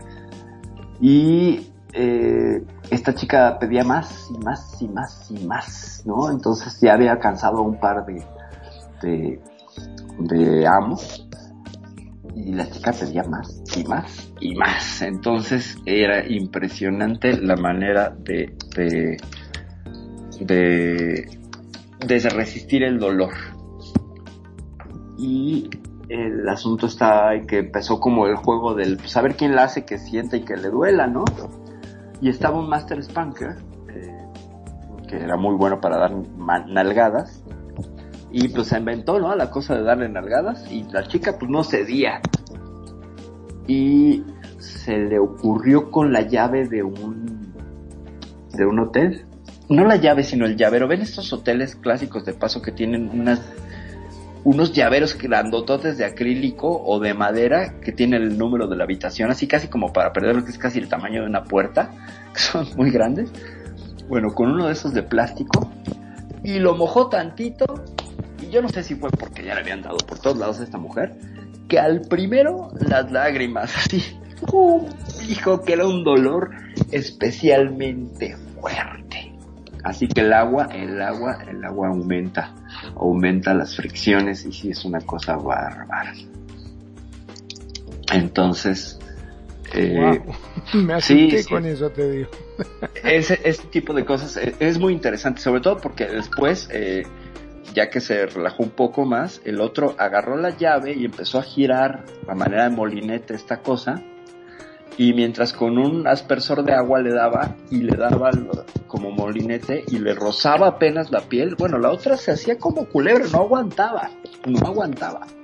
Dijo que, que hasta ese momento era el dolor que no podía con él. Eh, nos dice por acá Tirsa la paleta, la tabla, la, la taqueta, exactamente. Sí, todos estos cuestiones, el festinado de pies, ¿no? Que es todo con estas varitas o estos este, fuetes para pegar en la planta de los pies también. también Ahora te digo, ah, hubo una práctica que me llamó mucho la atención que me comentó justamente Ajá. un amigo, en la Ajá. cual, eh, bueno, justamente este que te estaba hablando que hacían personajes como para tratar de llamar, me dice, ahora hubo algo, dice, que me voló textual la cabeza, dice, que me, que me dejó loco, totalmente loco, extasiado y que me hizo perder totalmente el control. Una vez llego a casa y ya esperando un juego, agarró, me sentó, me ató las manos atrás en una silla Ajá. y Ajá. me vendó los ojos. ¿Viste cómo? Privación sensorial. Ajá, ajá. Y empezó a, tanto a darme de comer o a veces me ponía un hielito en el cuerpo, en, en el pecho, me pasaba así que me hacía estremecer. Ajá. Y el, el hecho de no ver, no saber lo que estaba sucediendo o claro. qué era lo que iba a venir, si o un hielo en el cuerpo o algo en la boca que te daba para que coma, claro, o un beso claro. o una cosa, me voló la cabeza, dice, totalmente, dice, pero me dio vuelta, fue increíble. Porque hasta inclusive me dice, probalo, te puedo asegurar que te va a dejar loco, dice, me dejó totalmente loco eso, dice, no, no, no lo podía creer. A veces hasta me rozaba con una plumita o algo así, dice, era una cosa, dice, un, una sensación sensorial, que, claro. Claro, era totalmente nuevo y como que perdía, dice, porque normalmente cuando estás en una relación, vos estás en control total. Uh -huh. Y en este caso, al no saber qué es lo que pasaba, había perdido totalmente la noción del control. Es correcto. Y esto era es lo correcto. que lo, lo, volvía loco. Eh, porque perdió el control, es que justamente parte de entregarte a que el otro decida qué te va a tocar de placer, es mucho del placer de la gente que se coloca como sub, como sumiso. ¿no? Eh, yo te entrego a ti que tú controles eh, dentro de una serie de límites eh, cómo viene el placer. Y, y, es sorpresivo. Al tener los ojos vendados no sabe qué sigue. Y entonces se crea expectativa. Y, y, y se disfruta porque no sabes.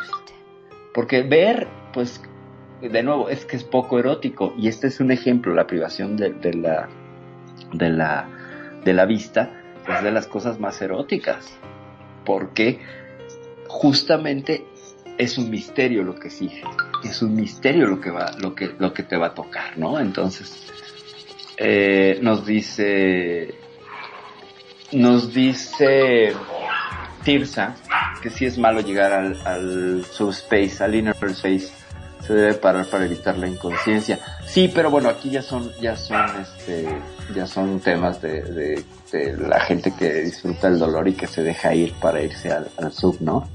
Al subspace. Y me tocó ver un caso en la vida real de eso. Que, nada más les comento como, como un mero detalle cultural. Fui asistente de una domina profesional en RL eh, que a quien quiero traer a este programa, por cierto, y voy a seguir en pláticas con ella, sobre todo de su agenda, pero la voy a traer a Domina Jaguar para que les comparta cosas, hemos vivido un montón de aventuras en ese mundo.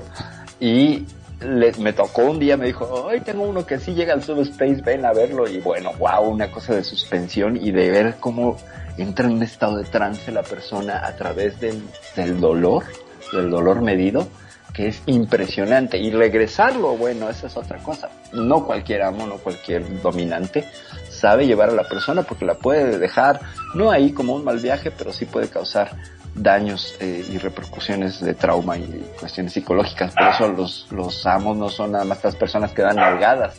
Tienen que saber de medicina, tienen que saber de, de fisiología, tienen que saber de salud sexual básica o y avanzada y tienen que saber sobre todo el manejo y el pampering después de todo eso, porque después de las nalgadas y de todo eso hay que apapachar, hay que dar apapacho como hace mi sobrina, mi sobrina Daphne cada vez que nos vemos, pues justo esa, eso es tan fundamental porque hace sentir bien al otro bienvenido, regresado, apapachado, este, querido, no nada más como un objeto. Esa es parte también de todas las prácticas. Digo, ya haremos, ya, ya haremos un programa sobre el DSM. Ojalá pueda yo traer a la Domina Jaguar por aquí platique con ustedes. Y si no, pues traeremos a alguien más que esté metido en ese mundo. En ese mundo. Y yo creo que ya sé quién. Pero bueno. Eh, dice la sobrina, no, tú no das nalgadas, nada más hablo del apapacho. Nada más hablo del apapacho. No, no es que tú des nalgadas y luego, exacto, solo das apapachos, exactamente. Es puro amorcito, puro amorcito, exactamente. Pero qué interesante, porque sí está dentro de las prácticas y las situaciones, ¿no? Todo esto que nos comenta Tirsa, para que vean cuán amplio es, y solo estamos tocando la capa de encima y estamos a programa y medio ya, y ni siquiera hemos hablado de algunos fetiches interesantes que suceden o que están por ahí este, presentes, o algunos muy raros. No sé por dónde quieren que llevemos el programa. ¿Hablamos de los más comunes o de los más raros? ¿O hablamos de un poco de uno y de otro? Ustedes Un digan. poco y un poco, claro, como para que puedan más o menos este, conocer o tener un, un amplio espectro, ¿no? Exacto. Miren, les va un poquito. Vamos con, con los fetiches más comunes, ¿no? Los más comunes, así los... Pues eh, ya hablamos del, fetiche de los pies, ¿no? Pero también hay por ahí uno que tiene un nombre feo, pero lo practicamos muy seguido, muchos. La coprolalia. Copros de desecho, basura o, o excrescencia orgánica. Lalia, hablar. ¿A qué se refiere? No quiere decir que hables mierda, sino que digas palabras malsonantes durante el encuentro sexual. ¿Ok? Es decir, háblame y dime, ah, give it to me, dámelo. Y todas estas palabras que no serían nada fuera de ese contexto. Y que de pronto llámame cuatro letras y sí, yo soy tu, tu, tu cintuita, yo soy tu tarzán, yo soy tu padrote, pues. Son las palabras que desatan y se vuelven parte de, de una mezcla de pues las características corporales como es la voz, el momento y la práctica. Entonces la coprolalia, casi todos somos coprolálicos en ese sentido. Vamos a hacer un ejercicio, si quieren, este, muy rápido. eh, y es muy básico. Todos los fetiches y las parafilias están categorizados en dos niveles, erótico y no erótico, ¿ok? Puede ser, y voy a poner el ejemplo de nuevo, de la fobofilia, el amor al miedo, eh, o el- o la excitación al miedo. Si a mí me gusta ver películas de terror y no me causa excitación, soy fobofílico a nivel no erótico. Pero si se pone una máscara de la llorona a mi pareja y me prende, soy fobofílico a nivel erótico. ¿Ok? Entonces con los siguientes que les voy a mencionar, pues pueden ustedes decir soy a nivel erótico, soy a nivel no erótico. Nos comenta por acá mi sobrina, jajaja, quizá por eso soy asexual, porque me parece feo llamar a tu pareja de una forma grosera. Bueno, pues es que es parte de, ¿no? Ahí serías, eh, no serías coprolálica ni erótica ni no eróticamente, simplemente te puedes desvincular de la misma práctica, no te llama ni para un lado ni para el otro y es completamente válido. Ahí les va, ahí les va otra. ¿Les gustan las mordidas? ¿Les gustan que les muerdan los labios, las orejas, algunas partes, los pezones, las nalgas, los brazos? Serían odaxelagniofílicos. Ahí les va de nuevo, odaxelagniofílicos. Si les gusta. Suena alemán, este. parece, ¿no? Suena remedio para la, para la tos, dice por acá Silmar. Sí, sí, sí, sí, sí. Muy entusiasmada nos dice Silmar. Sí, sí, sí, sí, sí. Esa es la odaxelagnofilia. Si te gusta a alguien que le amputaron una pierna, eres acrotomofílico. Es decir, que lo que te prende es la carencia del miembro.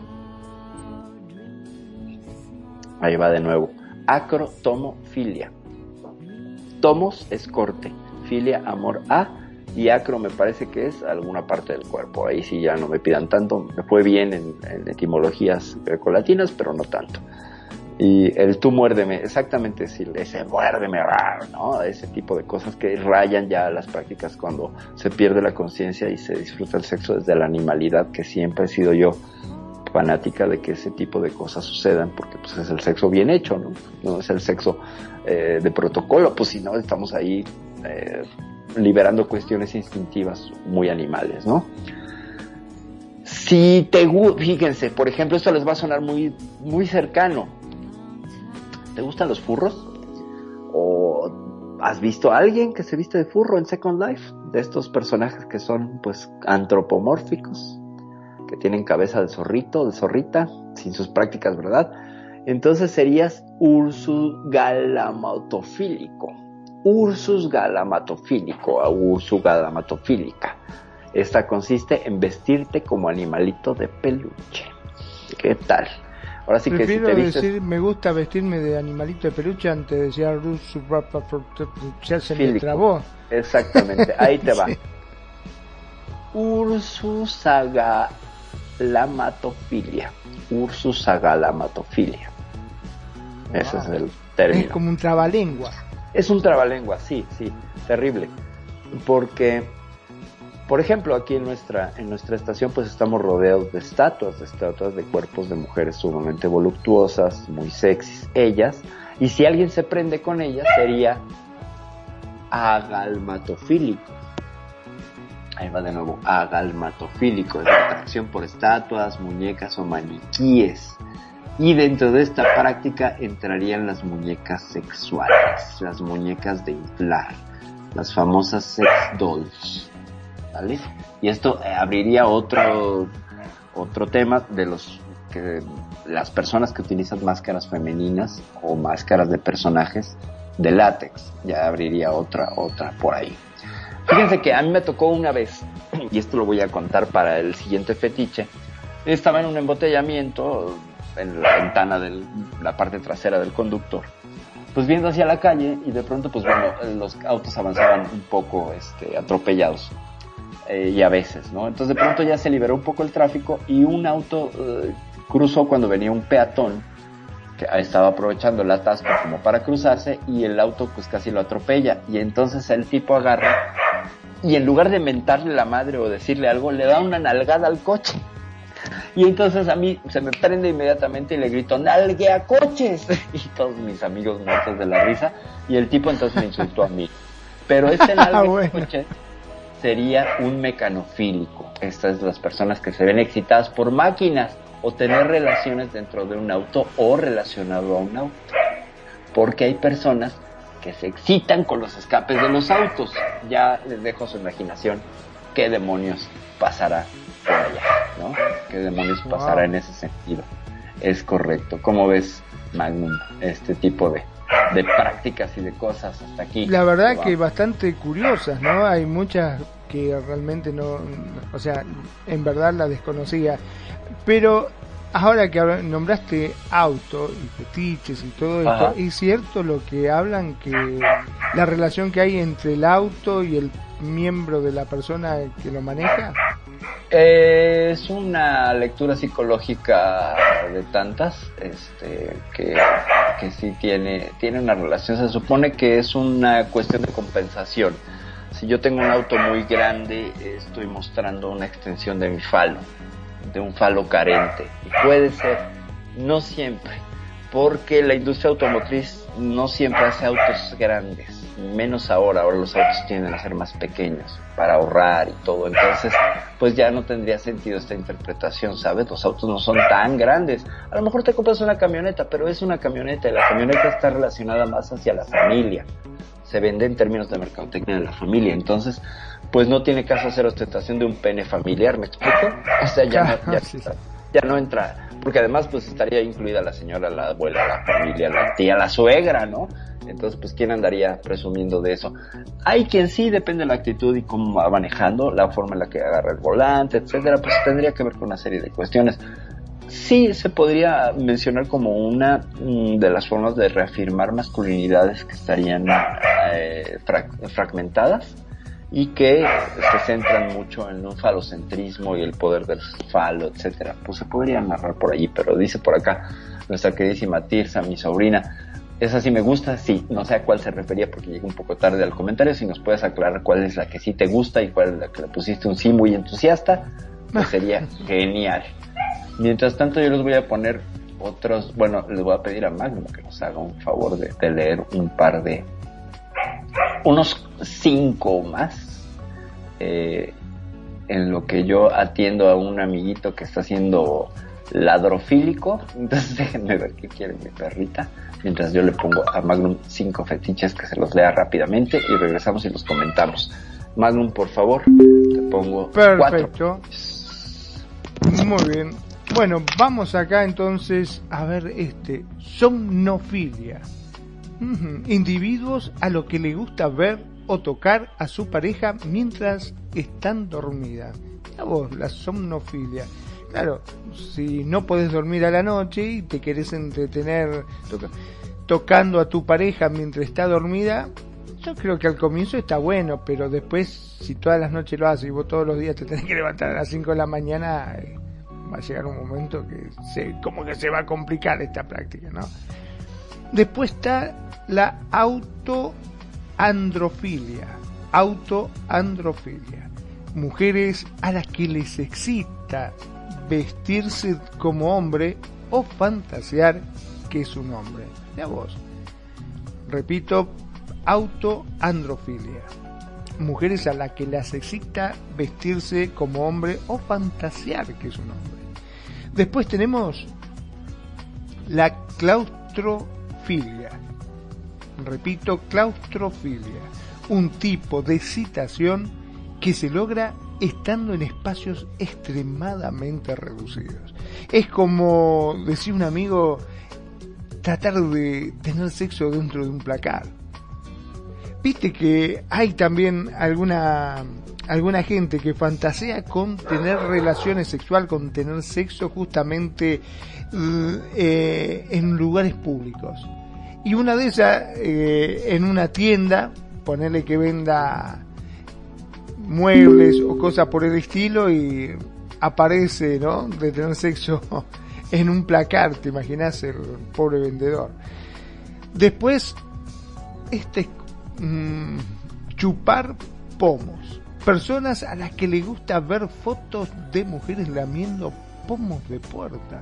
¿Qué tal esa? Cosa eh? loca. Esa, sí. Esa, esa, por ejemplo, dice chupar pomos y no tiene el nombre, el nombre este latino. Habría que buscar chupar con manija de puerta. Manija de puerta, pero pues es que el latín no Picaporte. Sí, bueno, sería picaporte, chupapicaporte fílico, ¿no? O sea, pero ¿por qué, ¿por qué hay un fetiche? ¿Por qué? ¿Qué nos recuerda? Fíjense, siempre es por una referencia de rebote. ¿A qué te recuerda? ¿A qué te recuerda? ¿A qué recuerda una mujer chupando el pomo de una puerta? Pues, pues es un objeto fálico. ¿Qué está haciendo? Está sustituyendo al pene.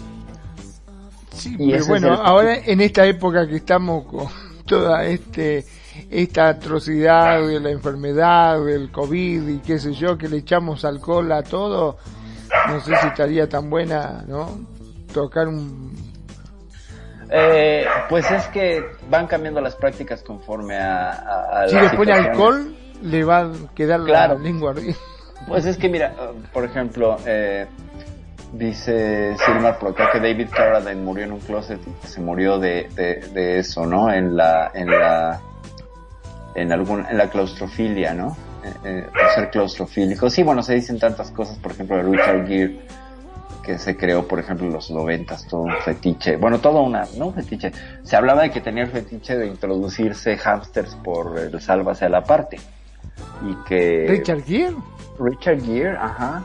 Justo cuando salió Mujer Bonita, no sé si fue una campaña para desestimar porque él hacía el papel del varón, etcétera eh, se habló, se habló por ahí de, de eh, debe ser un bulo de internet o un, hoax, realmente no tiene muchas bases, pero se hablaba de que el hombre se excitaba metiéndose hamsters por allá, ¿no? Mm. Entonces, y en ese sentido hay una filia de objetos grandes y diversos por vía rectal, de muchas prácticas y de cosas que eh, sí llegan a ser extremas, extremas verdaderamente, había un evento, un evento, pues estoy hablando de los noventas, que se llamaba Pelos de Cola. Ya se imaginarán la clase de evento. Era un evento donde se reunía una serie de practicantes de fetiches y mostraban sus prácticas en público. Esto era dentro de un, lugar pues muy underground que se llamaba el, el almacén, el taller, que era un bar gay, eh, es, sigue siendo, todavía existe eh, la Ciudad de México, en el cual era un sótano muy, muy underground. De hecho, dato curioso, ese lugar antes de convertirse en el sótano era una peña de donde cantaban eh, en los sesentas pues amigos y compañeros y todo y por ahí pasó un tal José José la primera vez que pisó un escenario fue en ese sótano para cantar y eh, bueno era en ese lugar y en ese lugar, años después, pues había gente que en lugar de cantar y desarrollar otros talentos, pues hacía cosas como meterse botas por allá por donde les platiqué, o que otros les metieran la bota. La bota. ¿Sí? O sea, no, no les estoy contando, lo vi en una foto, lo vi en internet, no, lo vi en vivo. Y, fue una cosa impactante. Sobre todo porque aplaudieron cuando entró la punta de la bota en aquel personaje. Pero bueno, y estamos hablando también de gente que se metía muñecas Barbies, etcétera. No sé cómo se llama esa filia, habría que buscarla, pero pues yo creo que es así como, pues, ulofilia. No creo. Pero bueno, es dentro de las prácticas. ¿Qué es eso de la bota? Es como el fisting, como el fist fucking, así se llama, fist fucking, o sea, dar con un puño. Y, eh, pero usando una bota. Ah, ok, nos dice, sí, nos dice Tirsa que las mordidas ella, a ella sí le gustan, entonces Tirsa sería, sería practicante de esta cosa que se llama Odaxelagnia. Si me permites, Magnus, me puedes cubrir, están tocando en RL nuevamente. Sí, sí, este sí, programa, yo creo que no es la CIA ni el FBI, es otra cosa, ya vengo. Bueno, bueno, bueno, vaya nomás. La verdad que qué cosa de loco esto de, de la voz Sí, sí, sí. Este, acá como dice Dafne, la bota del zapato. Y sí, supuestamente se trata de eso, de que le introduzcan la, la bota del zapato, pero no sé, me suena que puede llegar a ser doloroso, no sé si, esto puede llegar a, a resultar placentero, ¿no? Este, no sé, Mm, mi pobre cabeza este, piensa que, que puede llegar a ser algo algo medio complicado. Es cierto, como decía al comienzo, de que desgraciadamente o afortunadamente hay tantos gustos como personas. Y cada gusto depende de, de quién lo haga y muchos van a decir que es terrible y hay otros que van a decir wow qué bueno que está qué sé yo. Todo depende del gusto de quien la hace. No es así perfil sí por supuesto. O sea, es que por eso es un, un sazonador por eso es un extra que le pones al placer sexual es un vaya no es que se pervierta es que se suma y aquí el gran cambio surge a través de una serie de visiones de la sexualidad humana que se van sumando con una comprensión mayor de la psicología y después de la sexología, donde lo que antes eran perversiones ahora son expresiones comportamentales de la sexualidad. Este término resultó tan poderoso y cambió, así fue un, un game changer, un cambiajuegos, un momento de toque, una piedra de toque. Porque explicó perfectamente que son expresiones, fíjense, expresiones del comportamiento de la sexualidad. Es decir, no es una perversión, sino que son formas en que la sexualidad se expresa.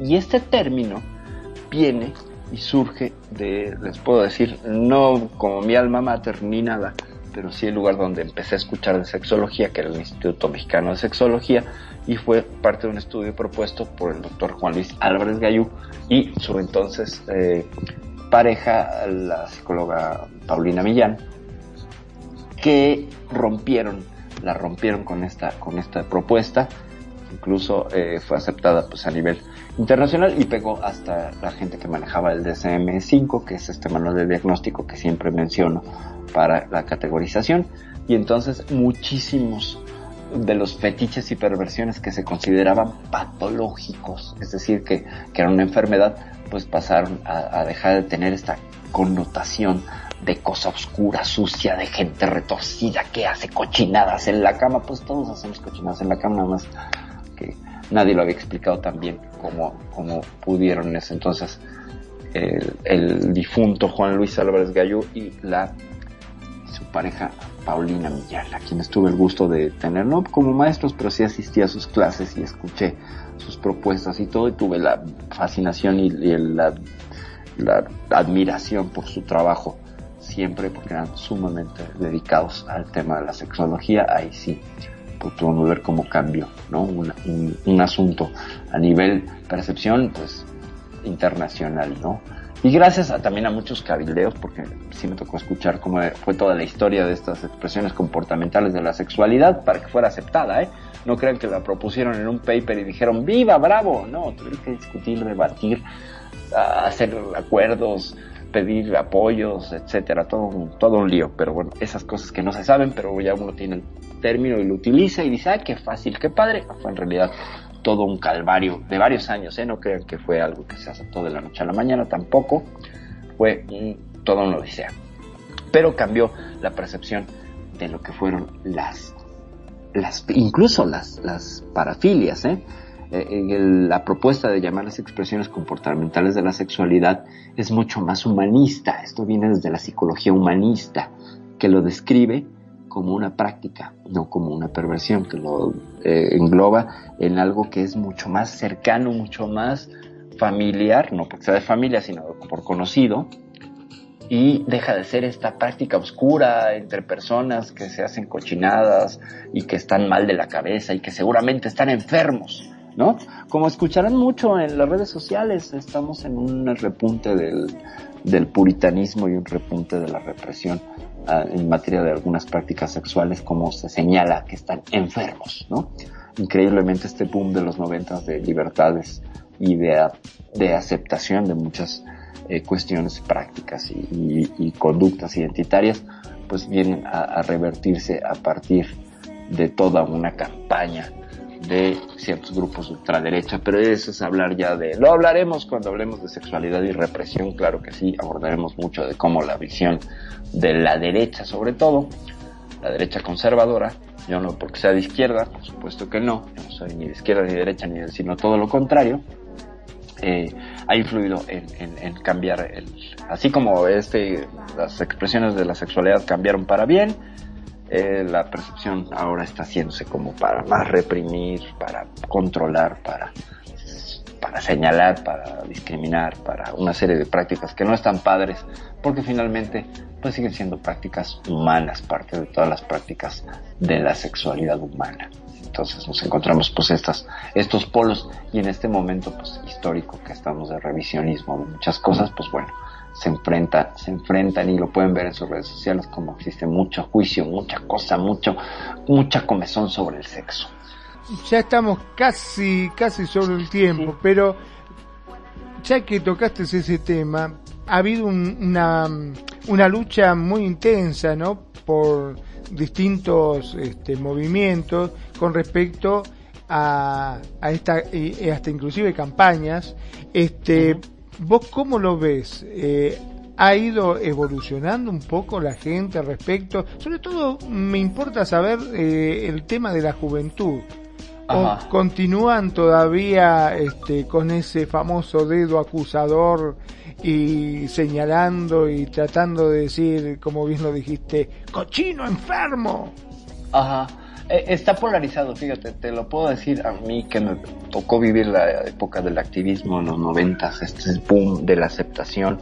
Prácticamente pues me tocó vivir la época donde las leyes que permitieron un montón de cosas o normalizaron un montón de cosas, no me gusta la palabra normalizar, pero bueno, eh, me tocó vivirlas, ser partícipe.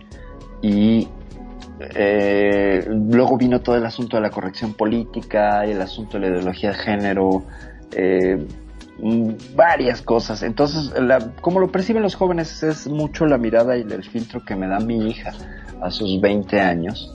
Ella formada, pues, hija de esta loca que les habla y la madre biológica que es sexóloga, psicóloga, etcétera, etcétera.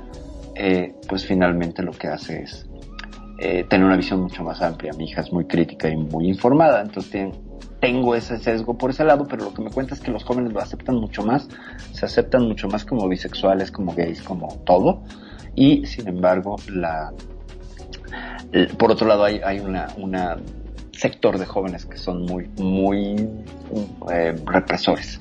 Voy a hacer otra pausa porque me siguen hablando en la RL. Este programa está plagado de interrupciones y cosas. Magnum, por favor, si me puedes cubrir. Sí, sí, como no, por favor.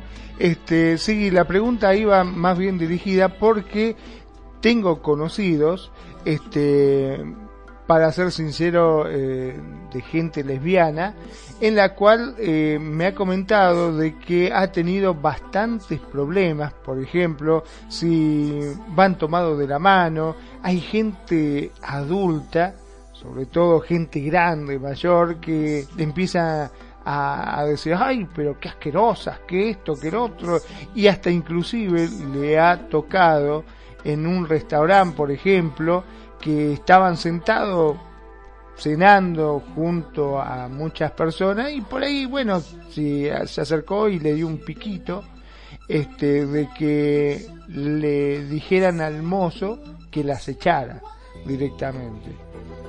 Así como lo digo, este, le pidieron que las echara y bueno, y el mozo vino y le tuvo que decir que este, por favor se retiren porque a la gente le, le molestaba su, su o, su presencia en este lugar, ¿no? Lo cual, bueno, indudablemente eso generó una molestia muy grande, hubo este, pelea, hasta tuvo que intervenir la policía y por eso es un poco eh, mi pregunta estaba dirigida a por qué si la gente, lo, los jóvenes de hoy en día, que se supone están un poquitito más este, metidos en el tema después de tanta lucha, de tanto que se ha hablado al respecto y se ha tratado de, abrir un poquitito la mente, porque todavía había gente que seguía con, con la mente así tan cerrada, ¿no? Que vamos a dejar de lado lo que es este, las iglesias o las creencias de cada uno, muchas veces pasa, no sé si es solamente por, por cuestiones de, de creencia, este, o, es simplemente por crianza, como así lo han criado a esta gente, ¿no? La cuestión es que por todo este tiempo que ha pasado, se ha transcurrido, se ha hablado y se sigue en la práctica, yo creo que todavía falta bastante camino por recorrer a todo esto. Y sí, tengo que ponerme la mano en el corazón, yo también he, cambiado muchísimo al respecto, eh, me he dado cuenta de muchas cosas, este, que como bien lo ha dicho en innumerables programas Perfi, eh, hemos ido cambiando a nivel de, de, empezar a entender esto, porque muchas veces el hecho de no entender o no comprender lo que se está viendo, uno trata automáticamente de, de agarrar y, y, decir que está mal, o que eso no se hace, o de prohibirlo, cuando es una práctica de uno, ¿no?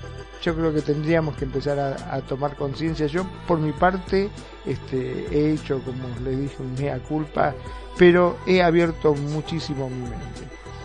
A ver si hay algún comentario por acá al respecto. Ya, re- comentarios que ya regresé a dar más guerra. Buenísimo, Perdón, buenísimo. gracias a todos por su comprensión, pero es que ahora sí se juntó todo al mismo tiempo. Es más, hasta perdí mis lentes de tanta velocidad que tuve que agarrar. Este, pues yo creo que vamos cerrando, Magnum, ¿cómo ves? Porque si ya me extendí, ya nos fuimos sobre el tiempo y bla, bla, bla. No sé, díganme ustedes.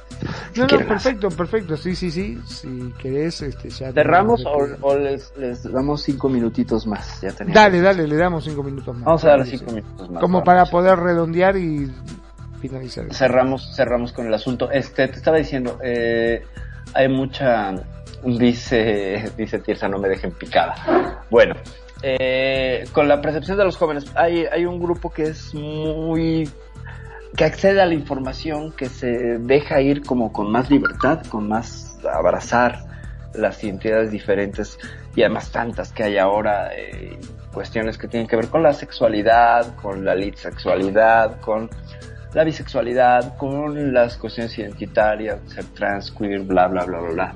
Sí, fluyen más.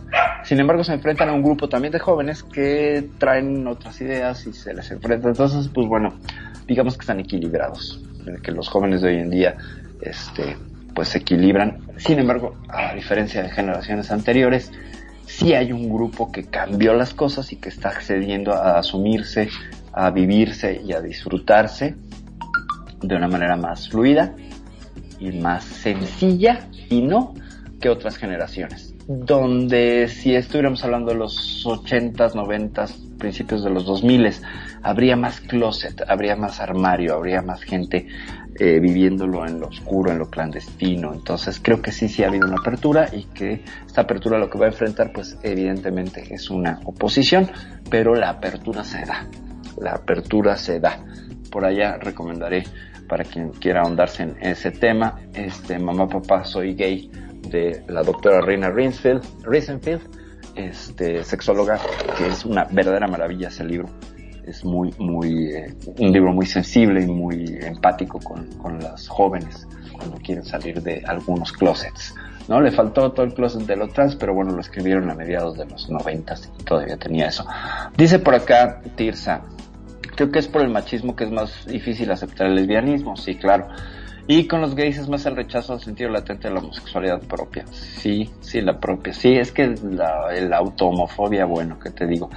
Pero ahora somos más, de, me vale lo que digan, mi placer y mi vida es mía. Exactamente, es, Tirsa resume, pues, mucho mejor que yo el estado actual con los jóvenes acerca de la vivencia de las, de las sexualidades, que es, somos más de me vale lo que digan, y es mi placer y mi vida es mía lo cual pues estaría eh, incluido dentro de todo este subidón de los individualismos eh, que se expresan en on online y no digo por individualismo que esté mal sino por un refuerzo del, de la persona encima del deber ser una reafirmación de quién soy por encima de quien desean que yo sea o de quién debo ser, ¿no? Y eso, y eso me parece a mí pues un avance significativo, Marco. O sea, Claro. así los jóvenes están así, ¿no?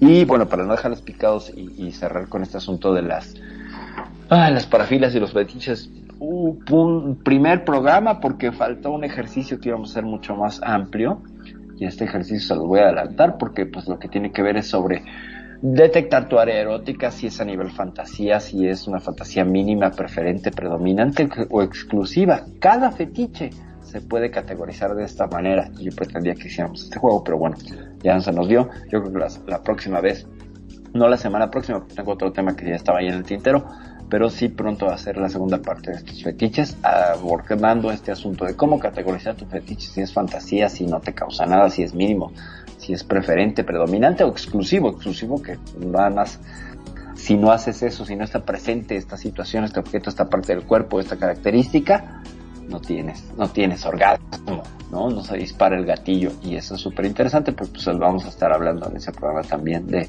los disparadores de la, de la respuesta sexual efectiva. Y eso nos puede llevar a hablar de muchísimos temas, ¿eh?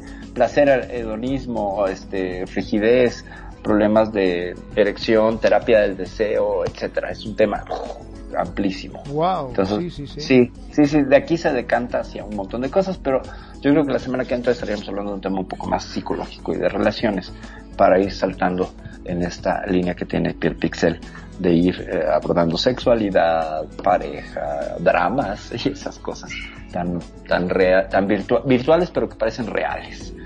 Eh, yo quiero agradecerte, Magnum, el, el haber estado conmigo, el haberme acompañado como siempre. Te dejo para que te despidas. Claro que sí, como siempre para mí es un placer enorme el poder participar en este programa en la cual, como ya lo he dicho en reiteradas ocasiones, este vengo aprendiendo muchísimo. Realmente este son increíbles estos programas y cómo de a poquito nos vas ampliando nuestro espectro, ¿no? Nuestro espectro que, que muchas veces se cierra ante la misma sociedad que, que es como que te va presionando. Bueno, este, vos nos creás esta curiosidad y, y nos vas dando las pautas y lo bueno tuyo que eh, vos no es que decís, no, no, esto hay que hacerlo de esta forma, no, simplemente nos das la información para que nosotros podamos sacar nuestra propia conclusión. Y eso es lo Claro. más importante. Claro. Mi nombre es Magnum Dacun, transmitiendo en vivo y en directo desde Mar del Plata, República Argentina. Como siempre digo, gracias, gracias a todos ustedes, gracias a los que se acercan, gracias a los que participan y por sobre todo a todos aquellos que nos eligen día a día y hacen de Radio Consentido su radio. Sean felices, el resto son solo consecuencias. Perfecto. Muchísimas gracias, Magnum. Gracias por tus palabras. Pues lo que hacemos aquí básicamente es brindar la información dentro de nuestras incapacidades para googlear lo más actual posible y presentar modelos aproximados, nunca verdades absolutas sobre los temas, porque finalmente la última, eh, la mejor y la última eh, opinión y, criterio y juicio pues lo tiene nuestro público. Radio escucha que nos hace, que nos hace el favor, el gusto y, el honor escucharnos porque pues compartirnos su tiempo, su tiempo es vida y nos comparten un pedacito de su vida, por lo cual siempre estamos en este programa. Agradecidos, agradecemos profundamente la, la presencia aquí en el estudio de Radio Consentido de Dafne, mi sobrina preciosa, y decirme mi amor, gracias, que bueno, te costó la, la emisión, a mí también mucho. Y también pues agradecemos a DJ Khan que nos estuvo escuchando por acá, a mi sobrina Tirsa que nos da las gracias, no hombre, es un placer, a nuestra preciosa luna azul y a todos los que nos estuvieron siguiendo por, por Facebook y a la gente que nos estuvo escuchando en Facebook Live. Muchas, muchas gracias por su presencia. Yo soy Perfidia Vela, pretendo seguir siéndolo hasta que, pues no sé, cambie de personalidad, cosa que no sería raro. Ya voy. Buenas noches. Nos vemos la semana que entra en Piel Pixel, pero en la semana en algún otro programa. Bye.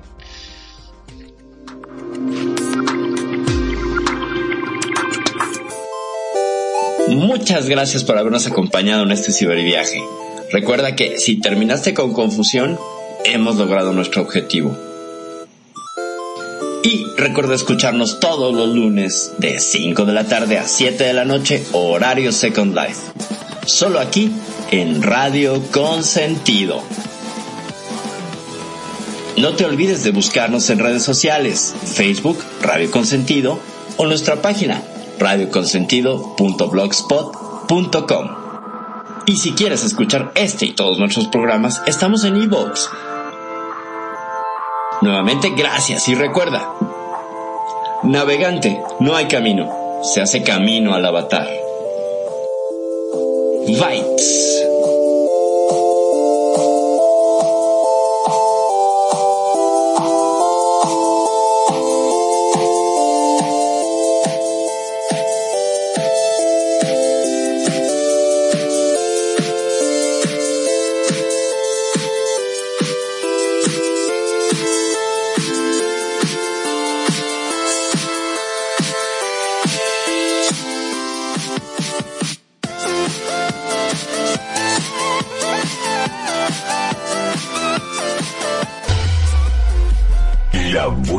Música.